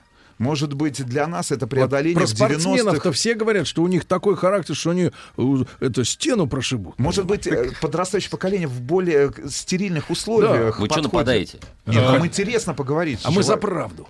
А, Сергей, по поводу, кстати, живота и спортсменов. Знаете, сейчас сколько людей приходит э, в марафоны, в триатлон как раз для того, чтобы изменить себя и просто, э, собственно, соревнование является каким-то таким стимулом и ориентиром для того, чтобы... ну, просто так не хочется вроде худеть, бегать, тренироваться. Скучно. А когда есть серьезная цель, то достигать ее гораздо интереснее. А вы зачем пошли в спорт? А, да вот, э, возможно, Вы были тоже... тучным? Э, Ну, прям тучным не был никогда, но лишний вес точно присутствовал, особенно после работы в правительстве Москвы. Это, знаете, так неизбежно, мне кажется, у всех, кто становится чиновником, так физиология становится чуть побольше. А, Ну, кстати говоря, это не потому, что они много едят, и, и так- Мало такая двигаются. счастливая, счастливая у них жизнь. Скорее потому, что нервная работа, а, и, все, весь, все приемы пищи происходят ночью, потому что днем некогда есть. А пошел не для того, чтобы сбросить вес, а скорее для того, чтобы про- проверить себя. Мне вообще всегда интересно было себе вызовы ставить. Мне кажется, это то, что делает жизнь такой вкусной. Без этого, без этого она пресная. И чем сложнее эти вызовы, тем, тем интереснее их э, преодолевать. И тут характер такой. а что такое длинная дистанция? А, ну, Мы она для каждого говор- своя. Мы с тобой говорили об этом. Вот эта история, ты рассказывал про то, как ты менял отношение к бегу. Что ну, и сейчас какой-то такой третий для тебя этап понимания того, что ты Ну, делаешь. это правда. Мы бежишь. говорили о том, что э, для- изначально я думал, что бегут люди ногами, что для того, чтобы бежать, надо тренироваться, там больше бегать. А потом я точно совершенно понял, что все у нас в голове, и это очень хорошо проверяется действительно на длинных дистанциях, потому что а, когда бежишь э, какой-то ультрамарафон, тебе нужно пробежать 90 километров, то никакой стенки на 30-м километре не возникает, как обычно Говорят. у марафонцев, да? 30-35. А, И вообще по-другому ты к этому относишься. И это удивительно, насколько мы сами программируем себя и насколько э, выстраиваем в своей голове Запреты. какие-то барьеры, запреты, сложности. А сейчас я понимаю, что даже не головой, а скорее сердцем преодолеваются любые длинные дистанции, потому что кроме каких-то вот формальных барьеров, пусть даже и ментальных, Это, а, от семьи, быть любовь. это от семьи есть идет, что нет барьеров, или в школе, потому что многие жалуются там на школу, да, что, мол, типа, вот, мол, расставили эти волчьи, Флажки. волчьи флажки, туда не ходи, сюда не ходи.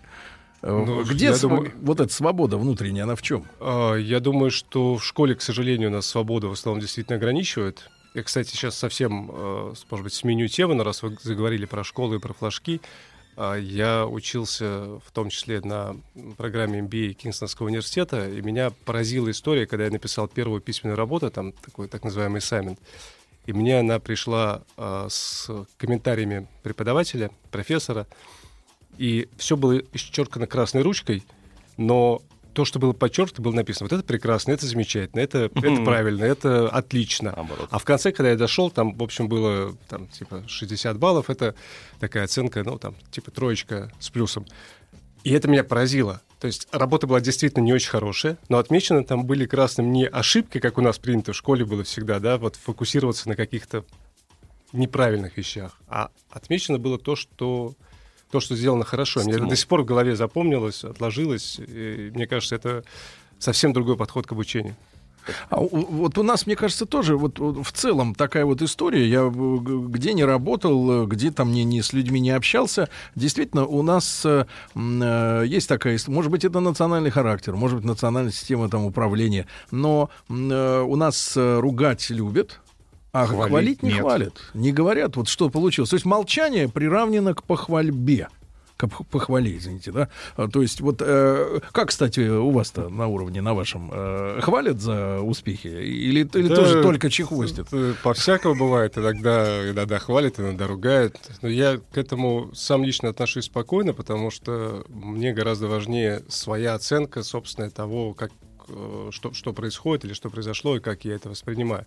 И опять же, я думаю, что это все в наших головах. Если мы будем ждать какой-то похвалы и рассчитывать только на это, ну, мы вольно или невольно будем подстраиваться под э, то, чтобы эту похвалу получить.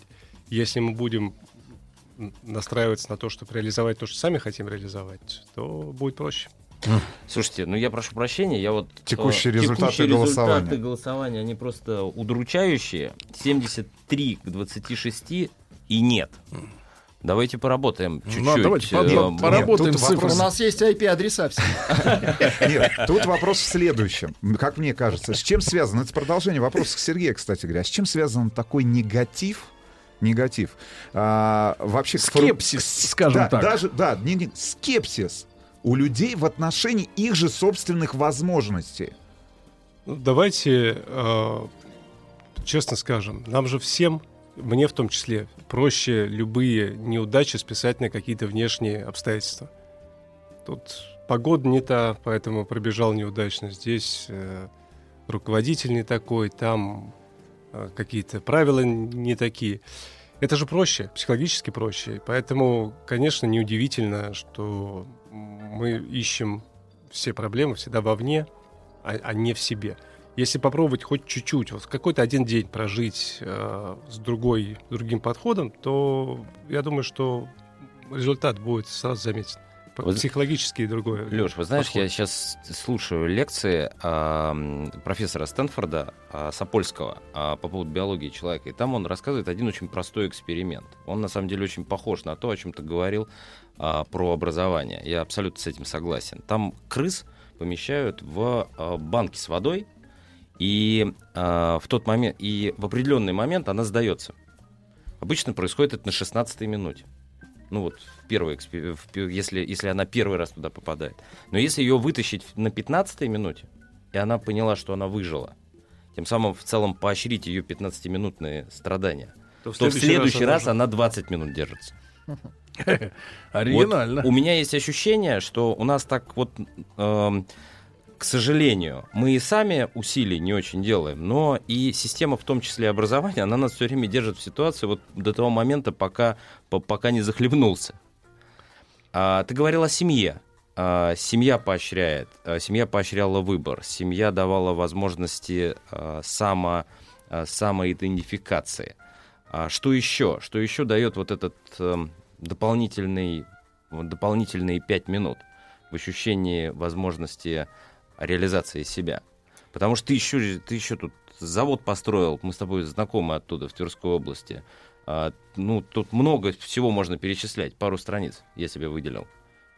А, ну вот мне это как раз кажется, что самое главное а, не бояться пробовать. Там, п- 15 минут эта проба будет, или 3 года, или а, какой-то другой промежуток времени, это уже вопрос другой. Но а, сколько всего мы не делаем, не совершаем в жизни из-за того, что не решаемся сделать первый шаг, мне даже страшно представить. И жизнь такова, что когда реально пробуешь и сразу не сдаешься, то получается очень много. Вот меня совершенно не удивляют сейчас результаты опроса, которые вот были озвучены, что большинство считает, что нет, не, наша страна это не страна возможностей. Это еще одно наше такое общее качество. Мы всегда считаем, что вот у соседа оно, конечно, вот по- Там. побольше, получше. Там вот за границей по А можно два, возможности два прям комментария к этому голосованию? Значит, первый комментарий. а, ну, давайте. Дмитрий Мандрюк. Мечта моя и моей подруги — это возможность поскорее уехать из страны. У нее долги, у меня здоровье, чтобы как-то выжить. Второе сообщение. Елена Митрофанова. А, будут ныть. А, знаю полно людей, которые достигли хорошего уровня жизни без какого-либо блата, да, собственно, все дети моих знакомых, абсолютно все. У меня окружение воспитало детей по принципу «тебе никто не должен, добивайся сам», и прекрасно сработало. Ну вот э, два полюса, два мнения. Уезжаем, Россия страна возможностей не для нас, или полюс «добивайся сам, выживай». А, Вы знаете, у нас вот проходит такой конкурс «Лидеры России», там много интересных разных участников. Да И- лично знаком, кстати говоря. И Спасибо вам за эту возможность. В прошлом году была такая возможность познакомиться. Спасибо. Но вот э, мне там запомнились несколько человек, которые как раз в свое время уехали из России, э, живут, работают или жили, работали там, кто-то в Америке, кто-то в Европе, а сейчас возвращаются, возвращаются домой, возвращаются в в нашу страну. И в разговорах с ними э, очень часто звучит то, что ну вот мы думали, там все так легко и хорошо, на самом деле там жестче конкуренция, там Мир глобальный. там другие, другие какие-то а, Ограничения. правила, ограничения. И сказать, что вот там все хорошо, у нас все плохо, нет, нельзя так сказать. Так же, как нельзя сказать, что у нас все хорошо. К сожалению, конечно, у нас куча проблем, сложностей. Помнишь, времена не выбирают, в них живут и умирают, нет большей пошлости на свете, нежели клянчить и пенять, будто можно те на эти, как на рынке поменять. У нас рекламный блок. Нет, не, не рекламный, а, Алексей. а, Ценный блок. Ну, Кстати. Алексей читает, кстати, без бумажки стихи. Это очень приятно. Алексей Геннадьевич Комиссаров с нами сегодня в прямом эфире.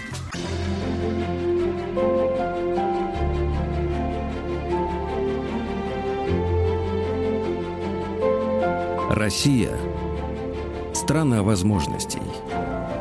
Друзья мои, итак, сегодня у нас э, у нас э, с Алексеем Каспаржаком э, в гостях Алексей Геннадьевич Комиссаров, генеральный директор э, как раз организации, которая называется «Россия – страна возможностей». Это слоган, это тезис, это вопрос, в Это конце вопрос концов. Как там цифры? А, 71%. на 71. 2% отыграли, да? Да, у нас есть еще... работаем, дальше. Да, есть еще 23 минуты. Да-да-да. Ну, Да, вот время пошло, да, понятно. теперь про профессиональную деятельность. Мы доказываем теперь тем, что мы делаем сейчас, что Россия страна возможностей. Только что прошел а, наблюдательный совет лидеров России. Вчера открылся третий год от лидеров России. М, Насколько этот проект отражает а, иде- идеологию возможностей?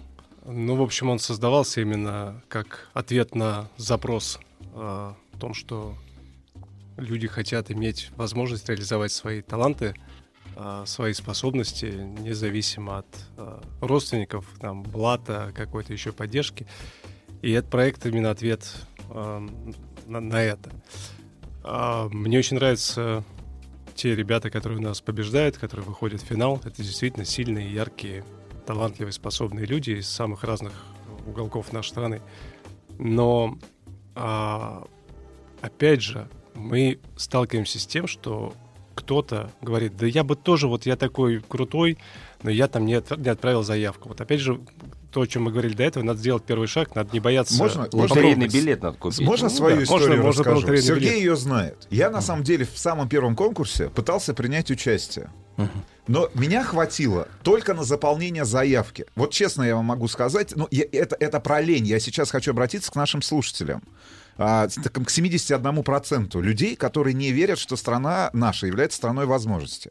Значит, я заполнил заявку. После этого мне очень много раз приходила напоминалка. Значит, уважаемый Рустам Рахимович, пожалуйста, запишите видео... Ну, второй этап, да, необходимо было. Видеообращение. Но это банальная лень уже. Не потому, что я не верил. И вот это, это нежелание победить собственную лень, Рустам, я не знаю, вас это обрадует или расстроит, но таких, как вы, а, было у нас ровно половина. У нас первый год мы получили 199 тысяч заявок, а видеоинтервью записало около 90 тысяч человек. То же самое произошло во Пос- второй год. Во После второй этого, 227 было после этого в прошлом сентябре я получаю приглашение как раз от организаторов этого конкурса отправиться уже с победителями на Эльбрус. Для того, чтобы оказаться на высоте 5642 метра. Когда я познакомился с этими ребятами, провел вместе с ними в палатках, э, в, значит, в высокогорном лагере неделю. Причем мне позвонили за неделю до вылета. И я вот на себе, на, на лично, вот на, на своем скелете, на своих мышцах понял, что не только страна э, э, возможностей, но и с- ты сам для себя открываешь абсолютно... Вот, вот это было испытание. Познакомился с абсолютно интересными, разноплановыми людьми, с которыми мы общаемся до сих пор, которые... а, а, разно- ну, а- они интересны в общении, они интересны в бизнесе, они интересны в тех делах, которые... В проектах, которые они организ- организовывали. Я к чему это хочу сказать? Я хочу обратиться к нашим слушателям. Ребят, это банальная лень. Записывайте Отправляйте видео. Я даже Серегу просил, Тебя сейчас записали. Нет, сейчас я, Серегу отправить. просил, говорю, слушай, ну запиши, надо. Значит, блин, говорю, блин, надо. Но это лень. Вот лень, я понимаю. Ну, завтра это сделал, послезавтра сделал. Не сделал. Не сделал. Ну, сделай. Сейчас еще успеешь, как раз вчера открыли, да? Третий. Открыли в пятницу, так что есть еще время до 27 октября подать заявку. Ну, ты должен Сделаю, сейчас как сделаю. обещать. должен. Обещаю, обещаю, сделаю. Алексей Геннадьевич, а как сложилась э, судьба вот ребят, которые побеждали в первом и втором? А, По-всякому мы за всеми, э, конечно, смотрим, за победителями, что с ними происходит. А, У нас э, 150 с лишним человек получили всякие большие серьезные назначения. Кто-то стал, двое у нас из участников стали губернаторами, четыре человека заместителями федеральных министров. Кто-то в частный бизнес ушел, кто-то работает в госкорпорациях. Но а, не это самое главное. Мы все время говорили и говорим, что это не наша цель трудоустроить кого-то. Во-первых, э, трудоустройство не цель. Второе, а, лидер России очень часто воспринимают как конкурс для а, чиновников или для тех, кто хочет стать чиновником. На самом деле не так. У нас среди наставников есть предприниматели, и среди участников есть предприниматели. А, А, те, которые вот оказались среди победителей, у них э, цель-то какая была, как вы понимаете, с ними общаясь? Ну, все говорят, конечно, про то, что испытать себя, получить наставника. Я думаю, что все-таки очень многих была цель, явная или не очень явная, это какой-то получить новую карьерную возможность, и они ее получали. Но а, у нас произошел обратный эффект, мы его не ожидали, особенно в первый год. А те, кто дошел до финала, ну, многие, я не, про всех не хочу сейчас говорить, но многие решили, что теперь им как минимум нужна позиция я не знаю, министра или там... Или замминистра, как минимум. Большого-большого начальника регионального или федерального. И это тоже проблема, потому что а, те испытания, через которые они прошли, это испытания серьезные, но, как известно, медные трубы — это одно из самых сложных испытаний, поэтому его тоже надо преодолеть, это тоже, а, это тоже испытание, через которое надо пройти. Я не э, участвовал в проекте «Лидеры России», но я участвовал в другом проекте, который Алексей организовывает, э, и э, это кад- э, кадровый резерв. Я могу сказать, что история не только в лени, а история еще и в определенный момент в ощущении одиночества. Вот э, эти проекты решают еще одну задачу. Ты понимаешь, что ты не один. И что люди с ценностями, а, с такими убеждениями, что они вообще есть, что они, их можно встретить. Их можно встретить не только в студенческие годы, ну, когда люди в основном там в школьные студенческие годы, когда они приобретают друзей, а их можно приобрести в зрелом возрасте. И вот это сообщество, оно тебя очень сильно мотивирует к тому, чтобы делать следующий шаг.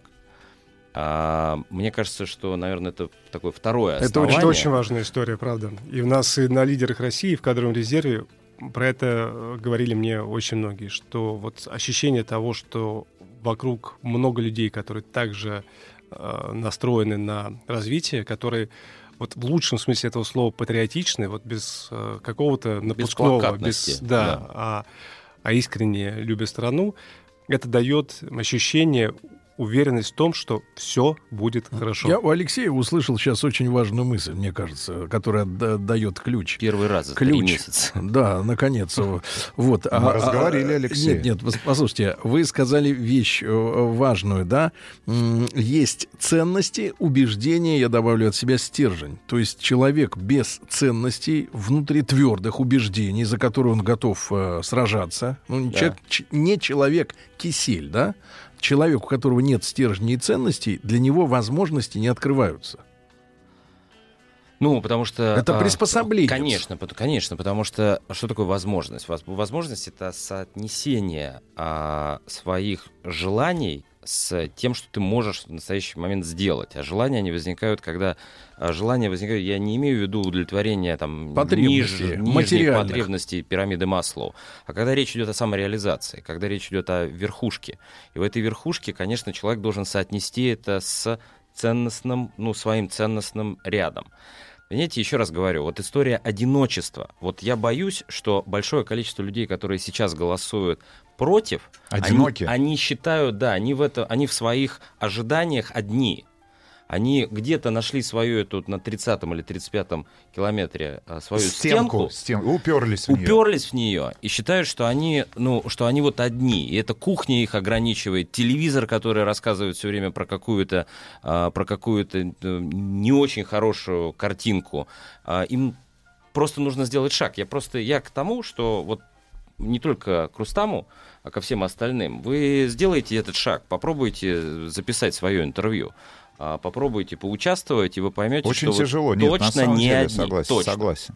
Более того, это тоже восхождение на Эльбрус. Я могу сказать, что в ночь, ну там за 3 часа, за 4 часа до начала восхождения к нам обратились инструкторы, те- тот же сам Саша Яковенко, который в, в этом году и с вами ходил на Эльбрус. Он сказал, ребят, у каждого из вас есть возможность остаться в любой момент сказать, что я не иду, я не могу.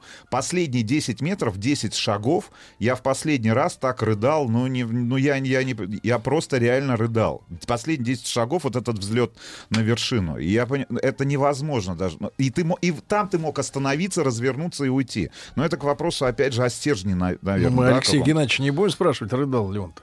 Ну, он Я подготовлен-то был. А Неловкий первый раз на марафоне рыдал? А, рыдать не рыдал, но когда бежал как раз вот через э, Байкал э, с одного берега на другой, ну, Зимой? мне кажется, да, это было э, весной, но там это была зима, лед, снег, ветер жуткий, и ну, я не знаю сколько раз, но думаю, что минимум 100 я подумал, на черта, вообще какого черта я это делаю, зачем мне это нужно, вот почему я должен тут мучиться. Но удивительно, что еще до финиша а, я переключился на то, что а что следующее? Это надо какой-то более серьезный вызов. Вот, собственно, тогда я, честно говоря, и задумался первый раз про Iron Man, про вот этот э, такое длинное такое соревнование серьезное. И э, э, то, о чем вот мы сейчас говорили, это неизбежно, что есть барьеры, есть сложности, но все равно надо верить. Это, это точно, я честно могу сказать. А в по- последнюю, последний московский марафон тоже погода была симпатичная. Погода была ужас, но Нам подскажут, какой у нас сейчас счет? Счет, пожалуйста. Программисты уже работают, скоро все, решится. Нет, я просто... Я, А я- пока, пока считают, вот можно я еще одну мысль озвучу? А, вот сейчас э, большинство слушателей подумает, что я несу какую-то пургу, и в это мало вообще кто верит. Но я искренне считаю, что очень многое зависит от нашего оптимизма или, соответственно, отсутствия этого оптимизма. Собственно, на эту тему есть и э, уже всякие исследования ученых, что оптимизм реально 28 на 72. помогает, извините. остается так же. Но вот, Или а, перевернулись. Нет, дайте, подождите. Но чем э, более позитивно мы настроены, тем каким-то чудесным образом, я не знаю, что Вселенная, Господь Бог, что угодно, как угодно это можно называть, а, на самом деле там, нейрофизиологи это объясняют вполне а, объективными моментами, да. связанными с деятельностью нашего головного мозга. А, жизнь меняется, достигаешь гораздо большего. Это очень важно. То есть, Вот не сна- Алексей- то есть не сначала измените мою жизнь, и я буду радоваться. а измени свое Совершенно. отношение, и, она- и у тебя жизнь изменится. Вот Алексей э, стихи читал, я сейчас вспомнил э, известное стихотворение, наверное, многим Амара Хаяма, как в одно окно смотрели двое. Один увидел дождь и грязь, другой листвы зеленый вязь, весной, весной небо голубое. А в одно окно смотрели двое. Вот а, это же действительно так. Мы смотрим на одни и те же вещи, на одни и те же барьеры или возможности, и совершенно по-разному их воспринимаем. Если настроиться больше на позитивную повестку, то Ну, Дмитрий Наговицын точно вступил в переписку с, со слушателями, которые настроены э, да, э, скептически. Вот он что написал. Перепись неудачников. Ну, это я сейчас про нашу социальную сеть. А, Возможности есть везде, только никто не шевелится и не хочет. Но это как раз к вопросу о стержне, который мы обсуждаем здесь последние там, минут 15-20. Ну, я не знаю, ну, в этой студии, на самом деле, э, мы про себя сейчас скажем, как про радиоведущих. Вроде бы федеральная радиостанция. Одно из Что центральных... вроде бы? Ну, федеральная Вы радиостанция. Вы выйдите, посмотрите таблицу. что Хорошо, федеральная радиостанция. Но здесь нет людей, э, ну, условно говоря, которые попали сюда по блату. Я просто знаю всю команду нашей радиостанции. Здесь все люди, которые добились сами, э, ну, той позиции, ну, того признания, которое к ним пришло. Ну, нет, я, я, я не знаю здесь людей, которых мама или папа привели сюда. Мы сами пришли сюда, правильно, Сергей? Вы, вы пришли, нет, вы пришли сюда, и мы сказали, здесь работаем.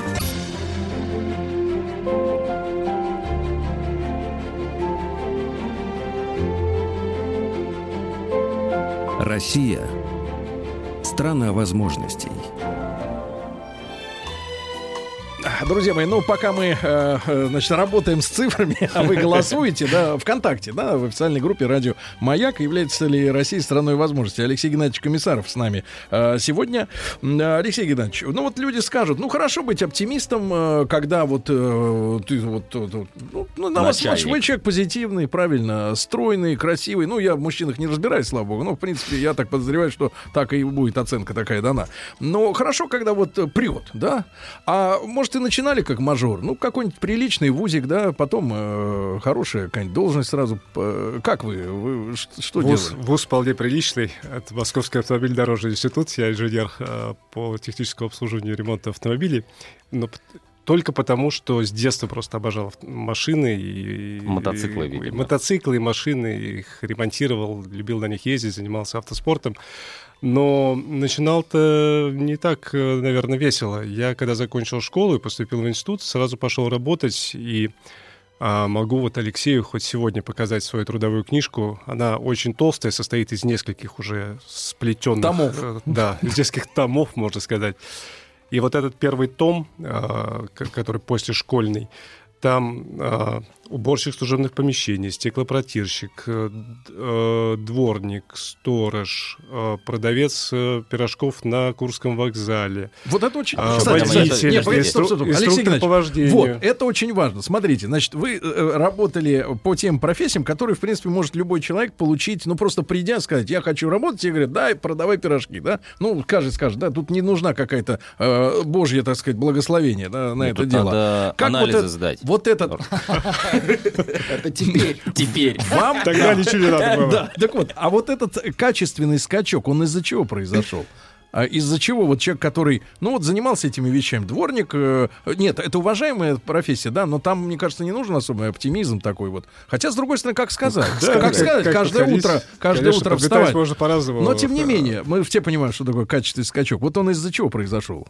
И, в Ну, и сколько ме- лет было вам? У меня он произошел тогда, когда я решил открыть свою компанию. Это мне было 20 с небольшим лет, и я ее с нуля создавал, с нуля открывал, и это, конечно, э, в общем, перевернуло мою жизнь и вывело на какой-то Вы решились на это от безвыходности, потому что, ну, как бы, э, вы ничего не теряли на этом, да? Вы, вы, вы не- вы не Ну, рисковали ничем? Я думаю, что Ну, какие-то как, э, какими-то, какими-то, конечно, деньгами, которые мне пришлось занимать, я рисковал. И первый год и годы бывали ситуации, когда приходилось у друзей занимать деньги для того, чтобы Выжить. выдать зарплату, например, сотрудникам.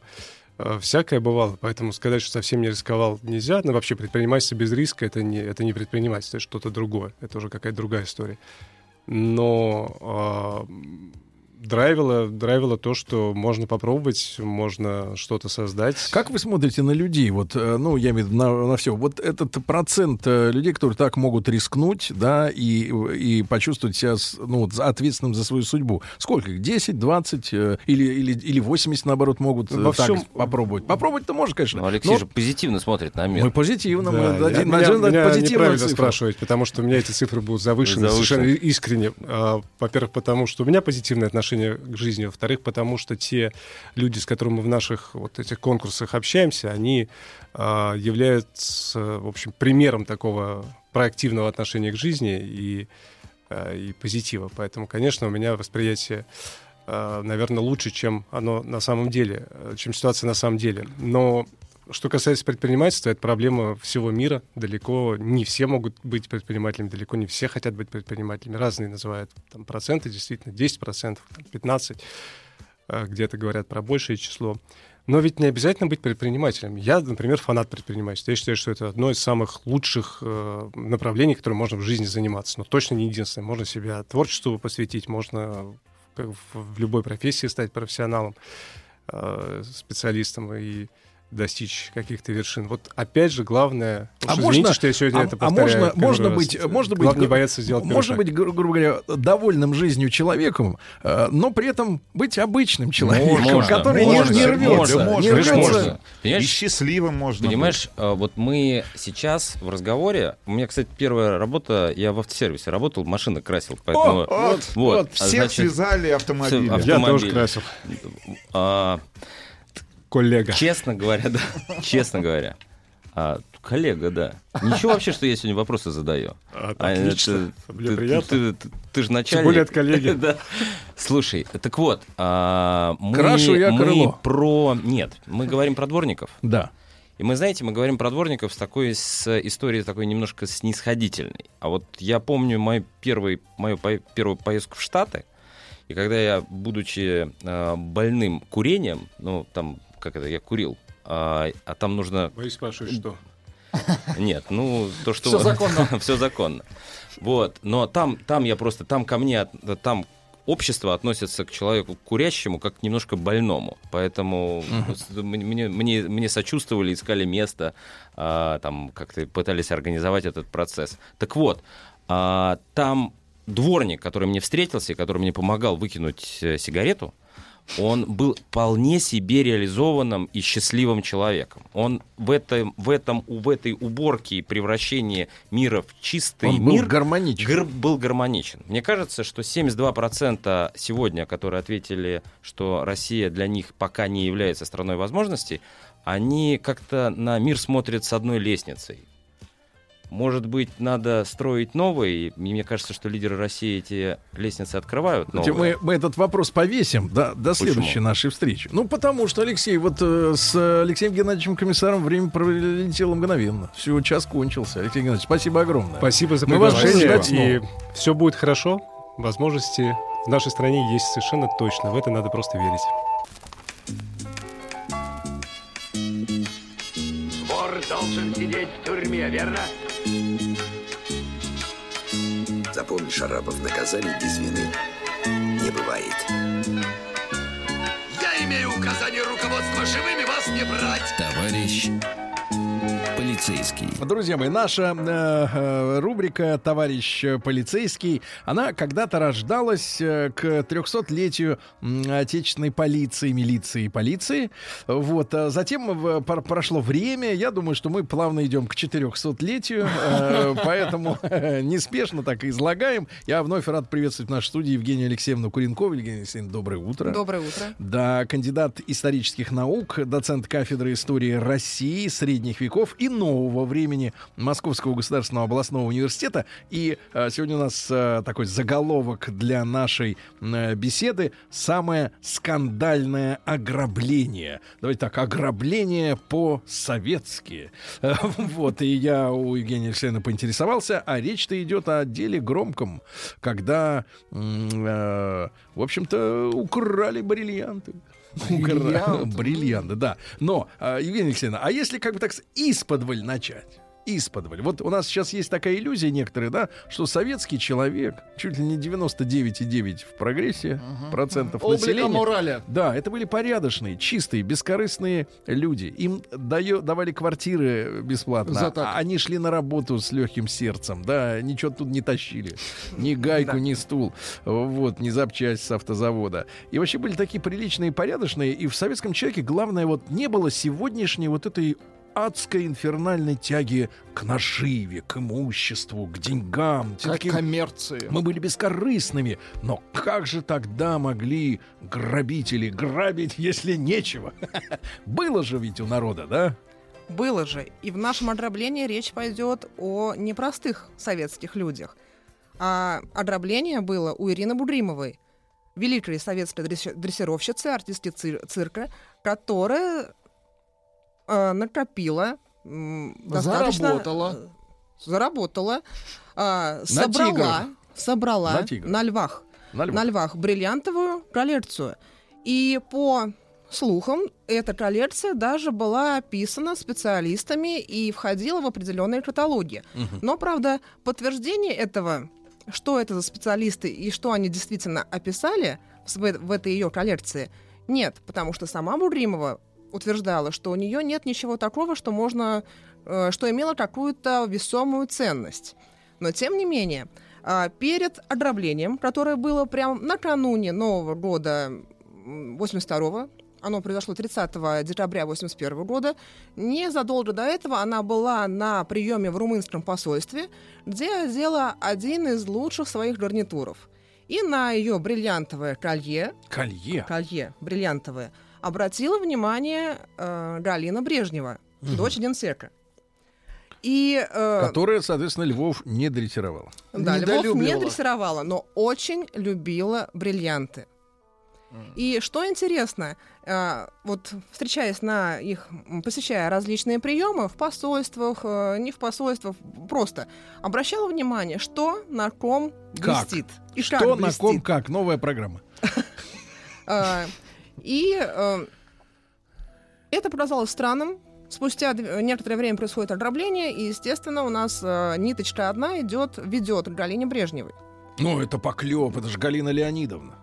Слишком просто. Да. Нет, не, э, не слишком просто, э, потому что э, начинает... э, начнем издалека. Да. Начнем с 80-го года, когда происходит ограбление вдовы писателя Алексея Толстого Людмилы. Уносят также картины, драгоценности, в том числе и бриллианты, все вынесли. И, э, А где была сама вдова? Подождите, а в гостях перед этим Брежнева была? Не совсем так. Вдова Толстого Людмила Да. была на приеме во французском посольстве, и на ней была рубиновая брошь а, бурбонская лилия. То есть, понимаете, это лилия, символ Франции, в центре рубин, по краям россыпи бриллиантов, все, все сверкает. И на этом же приеме у нас присутствовала Галина Брежнева и жена министра внутренних дел Светлана Щелокова. А- Это который потом застрелился? Да. И она тоже покончила с собой. То есть су- судьба трагична. И э, связать вот эти два дела, естественно, невоз- невозможно не Обычному оперуполномоченному не под силу. Не под силу. Конечно, Да, не под силу. крупные фигуры. И все вот эти вот бриллиантовые дела были под личным контролем Юрия Андропова, который долгое время наблюдал, но бездействовал. Но время от времени, поскольку у нас 80-е, это так или иначе конец эпохи, приближение конца эпохи Леонида Брежнева, то При- Юрий... приближение конца эпохи стабильности. Да. Э, то Юрий Андропов время от времени, но докладывает, что вот э, проделки света Гали Мгм. могут повредить. А, По семейному так. По семейному, да, по, по- можно сказать, по-родственному. Э, А проделки-то имели место быть. Поскольку Светлана Щелокова и Галина Брежнева не просто любовались бриллиантами, коллекционировали, собирали, выкупали, а, а охотились. И причем не просто охотились, а эм, эпоха 70-х годов характеризовалась не, некоторыми повышением цен. Были поэтапные повышения цен на ювелирные изделия. И вот эти чудесные девушки знали, когда произойдет это повышение цен на... Из первых рук. Из пер- Конечно же. И они... Они, спекули- они играли, давайте так, всё. играли на алмазной бирже. На повышение. Они скупали по дешевке все. Заходили в ювелирные магазины, э, скупали все, цена повышалась, и они возвращались в эти же ювелирные магазины и сдавали все по новой цене. Соответственно, э, директора этих ювелирных магазинов были в доле с ними. Не могу не задать вопрос. А, Давайте. значит, э, люди, это понятно, что Иосиф Виссарионович Сталин, он умер, и от него остался один Френч. И, по-моему, одна пара обуви. Значит, э, с Хрущев на пенсии, понятно, закончил это все. Но э, э, я, насколько понимаю, что все-таки не такие бессребреники-то были э, вот в эпоху стабильности э, приближенные. Э, вопрос не могу задать, зачем им деньги? Ну да, зачем что- что-то, что зачем что-то мухлевать, если просто У тебя можно, ну, в нашем представлении можно просто взять деньги. Зачем надо вот это вот Ну, крутить эту всю бодягу? Авантюризм. Это вот именно от нечего делать. Или это какое-то соревнование между ними было? А куда они эти деньги потом девали? Ну просто прирост ради просто пачками хвастаться. Вот у меня чемодан, а вот у меня два. То есть вот я Да вот хва- реально- э, хвастались-то как раз не чемоданами. Ну, э, приобрести что-то на массу советских денег было Нечего. все-таки нечего. Ну, там несколько машин, квартиры тоже нельзя купить. Вкладывались в драгоценные камни, украшения, просто камни. И, э, ждали перестройку. да. да, видим, видимо, да, ждали перестройку. И вот наличие богатых, красивых, уникальных украшений, это, ну и по сути тоже и соревнование, и статус. Вот у меня такое украшение, а у тебя не- очень. Хочу, хочу такое же, лучше. И э, вот э, многие Ирине Будримовой завидовали, что у нее действительно есть были уникальные украшения. Но она честно на животных сделала капитал. На животных в Не- хорошем смысле слова. Х- В хорошем смысле слова, не совсем. Не совсем. Но это тоже честно. Потому что а, происхождение Ирины Будримовой дворянское. А, Ее предки находились в услужении у князя литовского и короля польского Егайлы. Ее дед дружил с Айвазовским, был контр-адмиралом, владел несколькими картинами, подарками Айвазовского. А, так это дореволюционное Дореволю- наследие. Дореволюционное наследие. И э, на момент революции, то есть 1917 года, э, бабушка Ирина Бу- Будримова передала ей ну, на память несколько гарнитуров. Сережки с бриллиантами, колье, брошь, но не так, чтобы много. Но э, Ирина Будримова была труженицей. Она первая советская женщина, которая начала тренировать львов. Сначала ей дали герп- гепар- э, гепардов, но все-таки лев это царь зверей. Да. И э, по ее просьбе закупили трех львят Гая, Юлия и Цезаря, которых она и тренировала. Послышалось Га- Галя Юля. А вот, но нет. Дрессировала. Да, шучу. Да, дресс- дрессировала. Львятки. И э, за счет уникальности ее программ, которые никто в мире не делал, за счет гастролей цирка, у нее, собственно, доход был очень большой. Ее э, э, заработная плата составляла в месяц тысяча рублей. Ну, для со- Советских. Советских. Я объясняю нашим людям еще раз. В принципе, человек, который после института шел работать, получал Инженер. 120. Инженер да? 100 рублей, да. Ну, средняя- 120. Ну, 120. 120 хорошо, рублей. если- А, а давайте так, 150 уже хорошо, а 200 это вообще уже шик, хорошо. да. А 300 это уже начальник очень высокого. А командир, э, командир, по-моему, да, подвод, это называется просто, прошу прощения, командир подводной лодки получал 500. Мгм. Вот. А здесь тысяча. А здесь А здесь тысяча. тысяча. В месяц. в месяц. Причем это и слава, это и определенные представительские функции, то есть нужно было выглядеть. Надо было куда-то это ввалить, эту- эти деньги, да? В 12 она, тысяч рублей. она массу. ни в чем себе не отказывала. А, покупала машины. Все новейшие марки, которые выпускались, были у нее. И сколько лет на момент вот было ограбление-то? Ну, пр- примерно, порядка. Чтоб порядка понимать. 70 лет. А, то есть она уже отошла. Она уже, она с 76 года была на пенсии, но занималась активной общественной Ну деятельностью. А. По- Вместе с Юрием Никулиным выступала за открытие нового цирка на Цветном бульваре, занималась правами э, защиты прав животных, э, профсоюзными делами, то есть вела активную общественную жизнь. Да, да, да. То есть нужно было выходить, нужно было и блистать в А том числе. ущерб составил по скромным подсчетам сколько вот от Ага. этого ограбления после посещения румынского посольства? А эта история умалчивает. То есть даже ценника потому нет. что, потому что сама Ирина Будримова говорит, что у нее не такая уникальная коллекция. Да, есть пара сережек, есть колье, есть брошка, но это не уникальность, что это не нужно это оценивать как национальное достояние. То есть тут мы имеем противоречие. С одной стороны, а, слухами Москва полнится, что это уникальная коллекция, а с другой стороны, сама владелица говорит, что нет, у меня все по-скромному, ну вот было так. Хотя, а, вот по сведениям современников, а, откуда еще вот э, украшения-то не, не просто приобретали, а э, в послевоенное время, когда Ирина Будримова активно гастролировала с животными, в гримерку после выступления могли приходить э, люди, э, лю- ну да, поклонники, которые могли предлагать свои украшения, чтобы выжить. Потому что послевоенное время голодное, а у артистов были деньги всегда с собой. И вместо того, чтобы идти в какую-то скупку, где не оценят красоту бриллиантов, украшения, Мгм. можно было э, подойти к артисту, который бы примерил на себя, сразу оценил и сразу купил.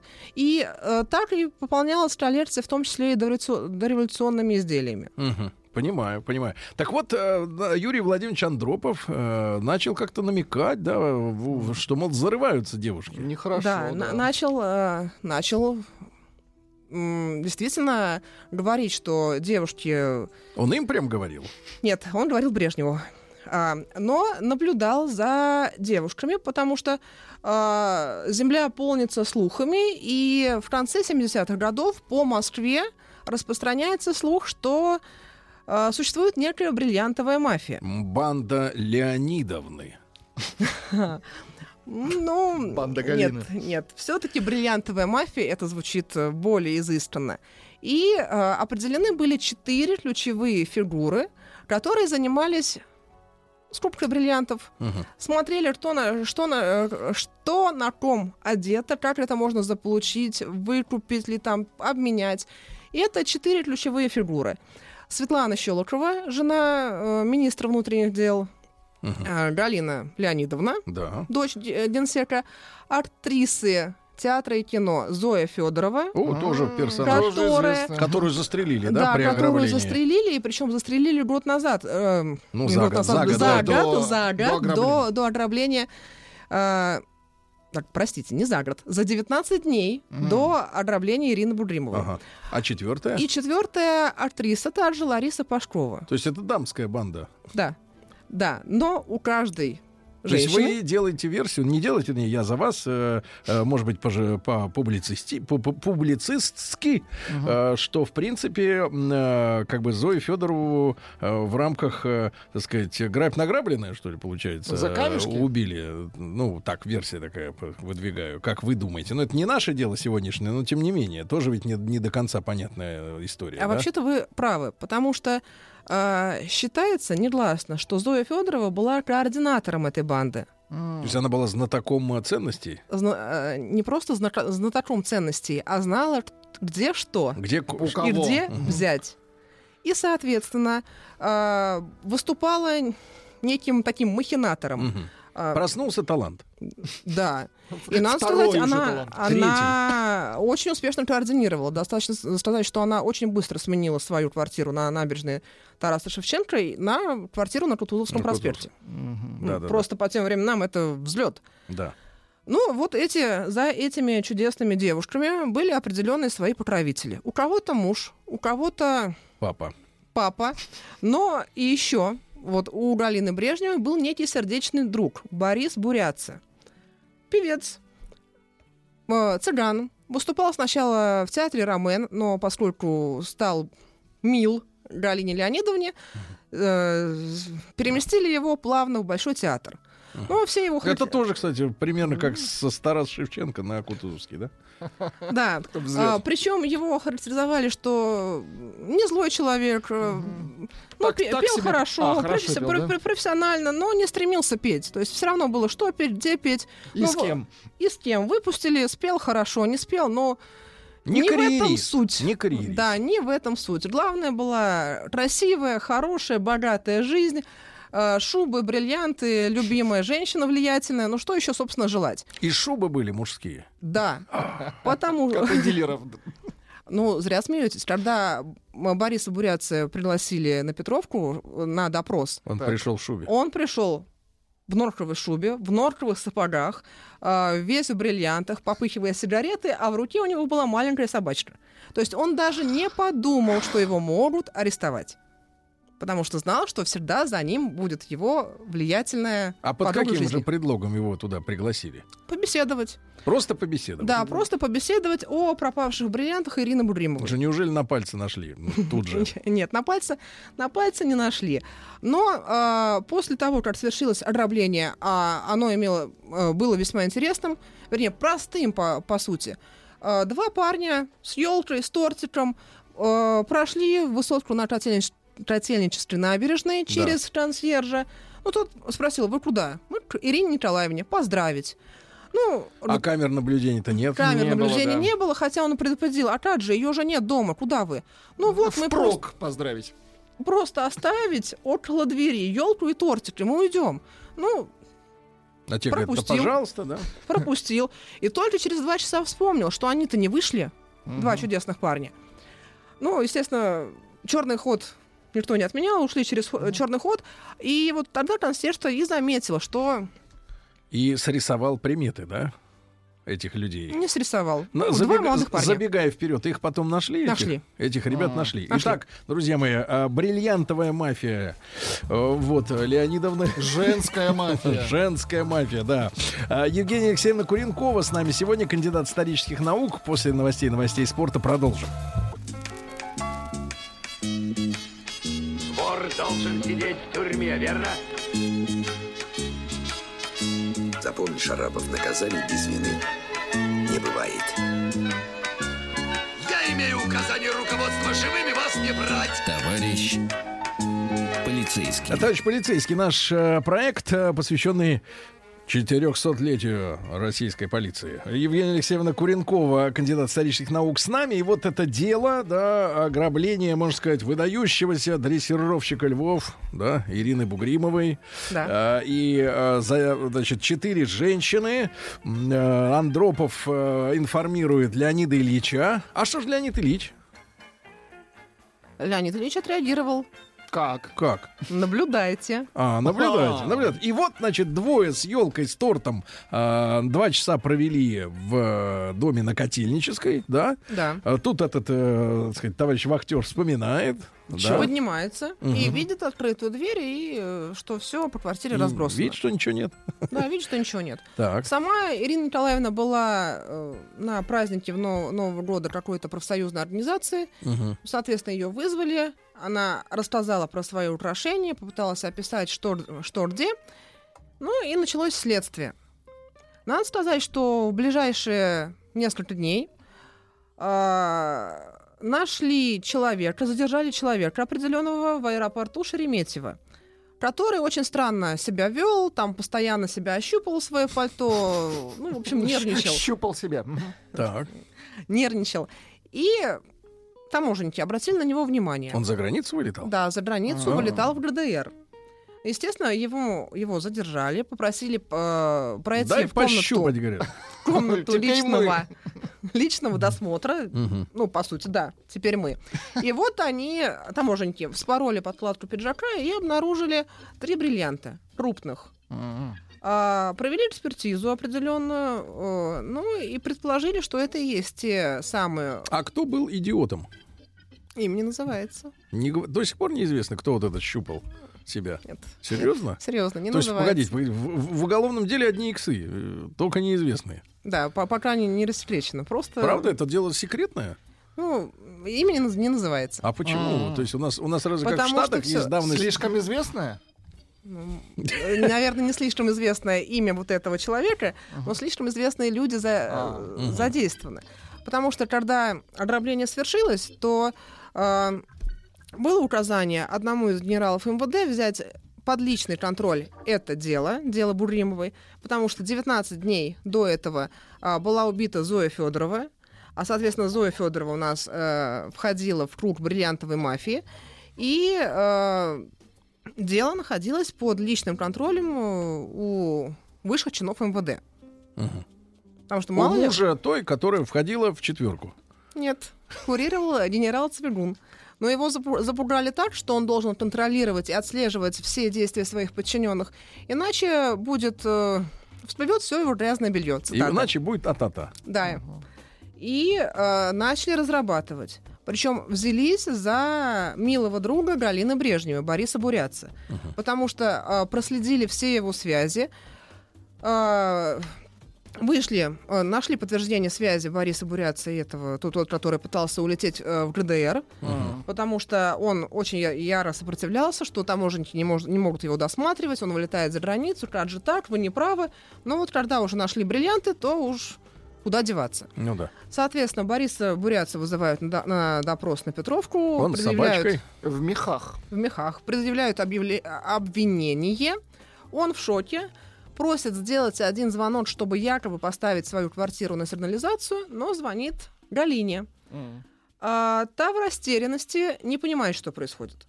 Потому что когда произошло э, год назад, в 80-м году, ограбление Толстой, то э, подозревали, что именно Бурятцы навел, был организатором, и э, его аккуратненько отмазали, не дали Ход. э, ход, Ход и хотя к тому эпизоду он не имел никакого отношения, но все знали, что Бурятия промышляет спекуляцией и валютой, драгоценные камни, но он был под таким любовным крылышком.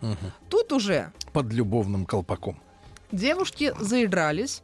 И, по сути, череда таких ограблений происходит. Одно убийство Зои Федоровой, и тут уже как бы очень сложно остаться под этим Мгм. крылышком. И э, Бурятия не обвиняют в ограблении Ирины Будримовой никаким образом, ни организатор, э, там, ни заказчик, ни исполнитель никаким образом, но все-таки сажают за спекуляцию. Мгм. Статья 154, пункт 2. Тоже не- неплохо. Да, и э, по сути дело-то для него вот Ирина Будримовой трагично. Он попал э, в тюрьму в Красноярске, отбыл там 7 лет, якобы вышел и след его теряется. И вообще пропал человек. Пропал человек. Просто нет. Просто нет. Тут разные версии появляются, что якобы он вышел потом А тут перестройка как раз. Сам разгар. самый разгар. э, И может А он быть... в шубе. Он... Какая шуба? Уже шубы нет, уже все забрали. Так. А, либо он просто тихо зажи- э, доживал свои Где-то дни. доживал, но это так хочется Просто- думать обывателю, либо... Да, либо Да. его все-таки устранили. А вот эти два черта с елкой, как их? Черт, э, черта с елкой нашли. На- Нашли оперативники. Правда, э, опять-таки, в, доступно, в доступных источниках нет информации, как же вот эта цепочка к ним, к ним Да. при- привела. Якобы э, есть э, запись в протоколе одного из сотрудников Юрия Андропова, которого внедрили вот в этот вот узкий круг э, Света Галя, Мгм. и якобы он слышал, что э, в этой их тусовке, кругу, э, шли разговоры, что вот два парня планируют совершить какое-то вот Мгм. это преступление, что взять коллекцию Ирины Будримовой. И якобы э, потом всплыли их имена и нашли. Ну, понятно. И ими оказались два молодых человека, Виктор и Вячеслав Разиновы, которые входили... Отец и сын? Братья. Понимаю. Молодые люди. Так. Со- совсем молодые. Семейный и, подряд. а, по, по словам сле- следователя, который вел их дело, они были совершенно неопытными. Но, несмотря на то, что они неопытные, но 30 эпизодов-то они совершили. Мгм. Ну, опыт набирали, походу. Да, набирали. И, И, а, все по наводкам вот этих ребят, да? Да. Ага. То есть брали, брали все, ну и... Но заказали их не эти ребята. А э, Заказали. В Заказал. смысле, их убрали? Нет, заказали, эм, сделали заказ де- девицы? им, да, ограбление не, не девицы, а, а обиженный шофер Ирины Будримовой, М. Николай. Мгм. Как появляется у нас этот Николай на сцене нашей Да. пьесы? А, Обиженный, кстати, чем? Сейчас расскажу. Да. Это Николай, простой работяга, дальнобойщик, э, был мужем э, одной из артистки цирка, а, ну, которая, которая была женой Бориса Эдера, циркового артиста известного. Ну, после смерти вот она как-то сошлась с этим э, Нашла работягу. работягу Николая. Так.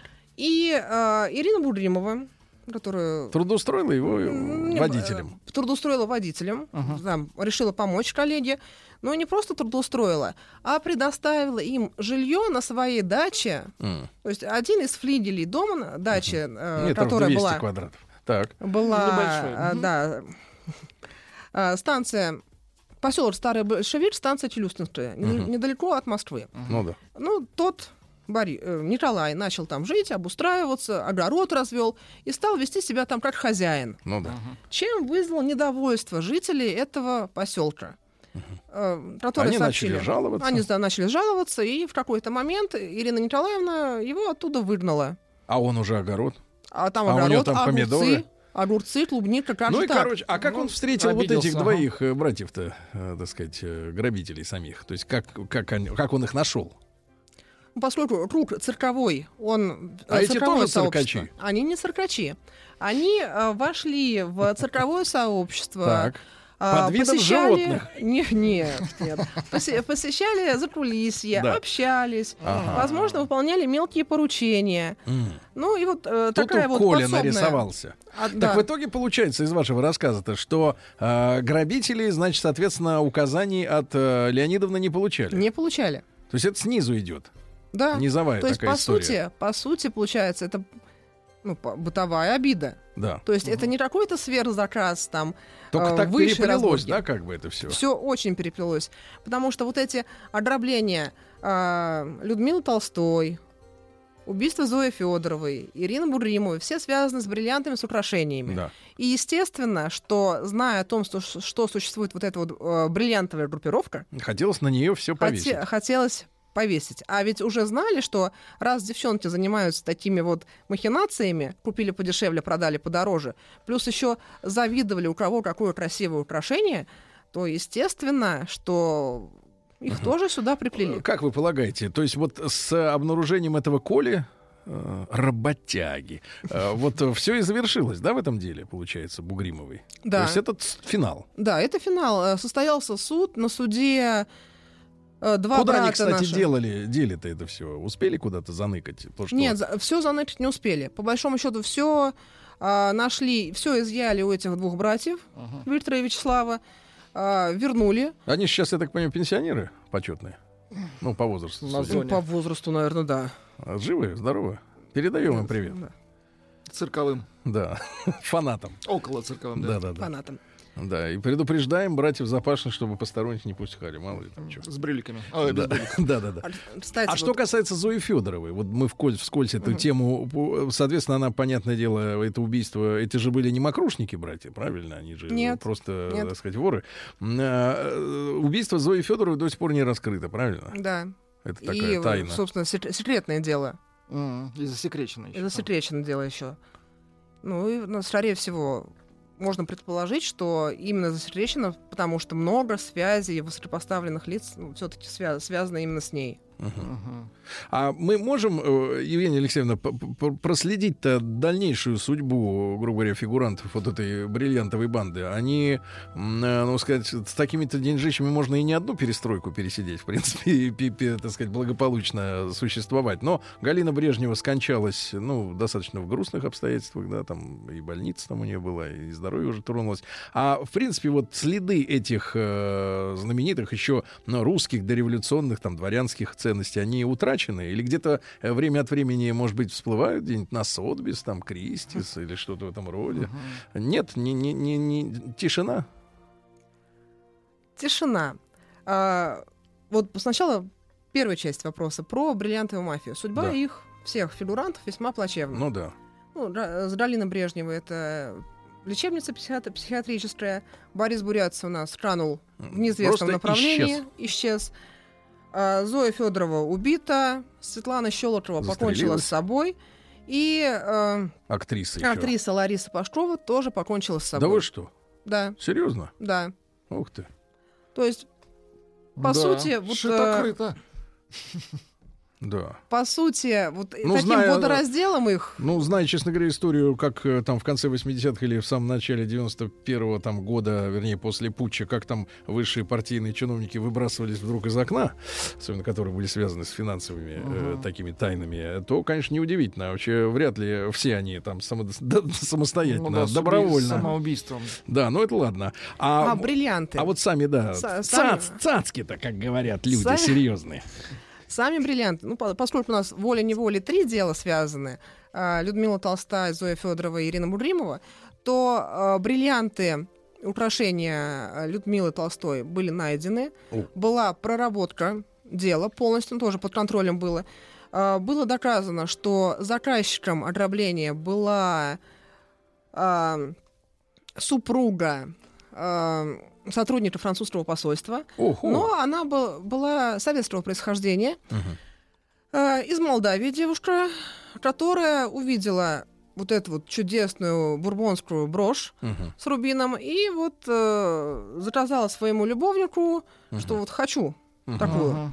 Но тот ее То есть она была супругой, но была и с любовником. Да, супруг француз, Ага. Любовник. Но тянула на своего, на Мольдову. наш, Да. Молдаванин. Крепкий, Да. со связями. Ну, э, тот, ко- конечно, не стал делать сам, а Нанял. собрал групп-компанию э, кишиневских гастролеров, три человека, которые и, собственно, совершили это ограбление. Да. И вот эту вот главу этих Предприя- гастролеров, Предприятие. да, предприятие, он имел чудесную кличку Кротовский. Лысый? Да. Или наоборот? Лысый. Лысый. Лысый. Да. Вот, Евгения Алексеевна, ну это невероятно интересная такая, так сказать, история. Вы не в курсе, вообще есть какой-то официальный срок э, раскрытия, э, так сказать, подробностей уголовных Ну, дел? не в курсе. Ну, просто у америкосов 50 лет, а у нас, как говорится, без срока давности, да. А, э, Евгения Алексеевна Куренкова, кандидат исторических наук, сегодня была с нами. Спасибо вам огромное. Спасибо. Еще больше подкастов на радиомаяк.ру.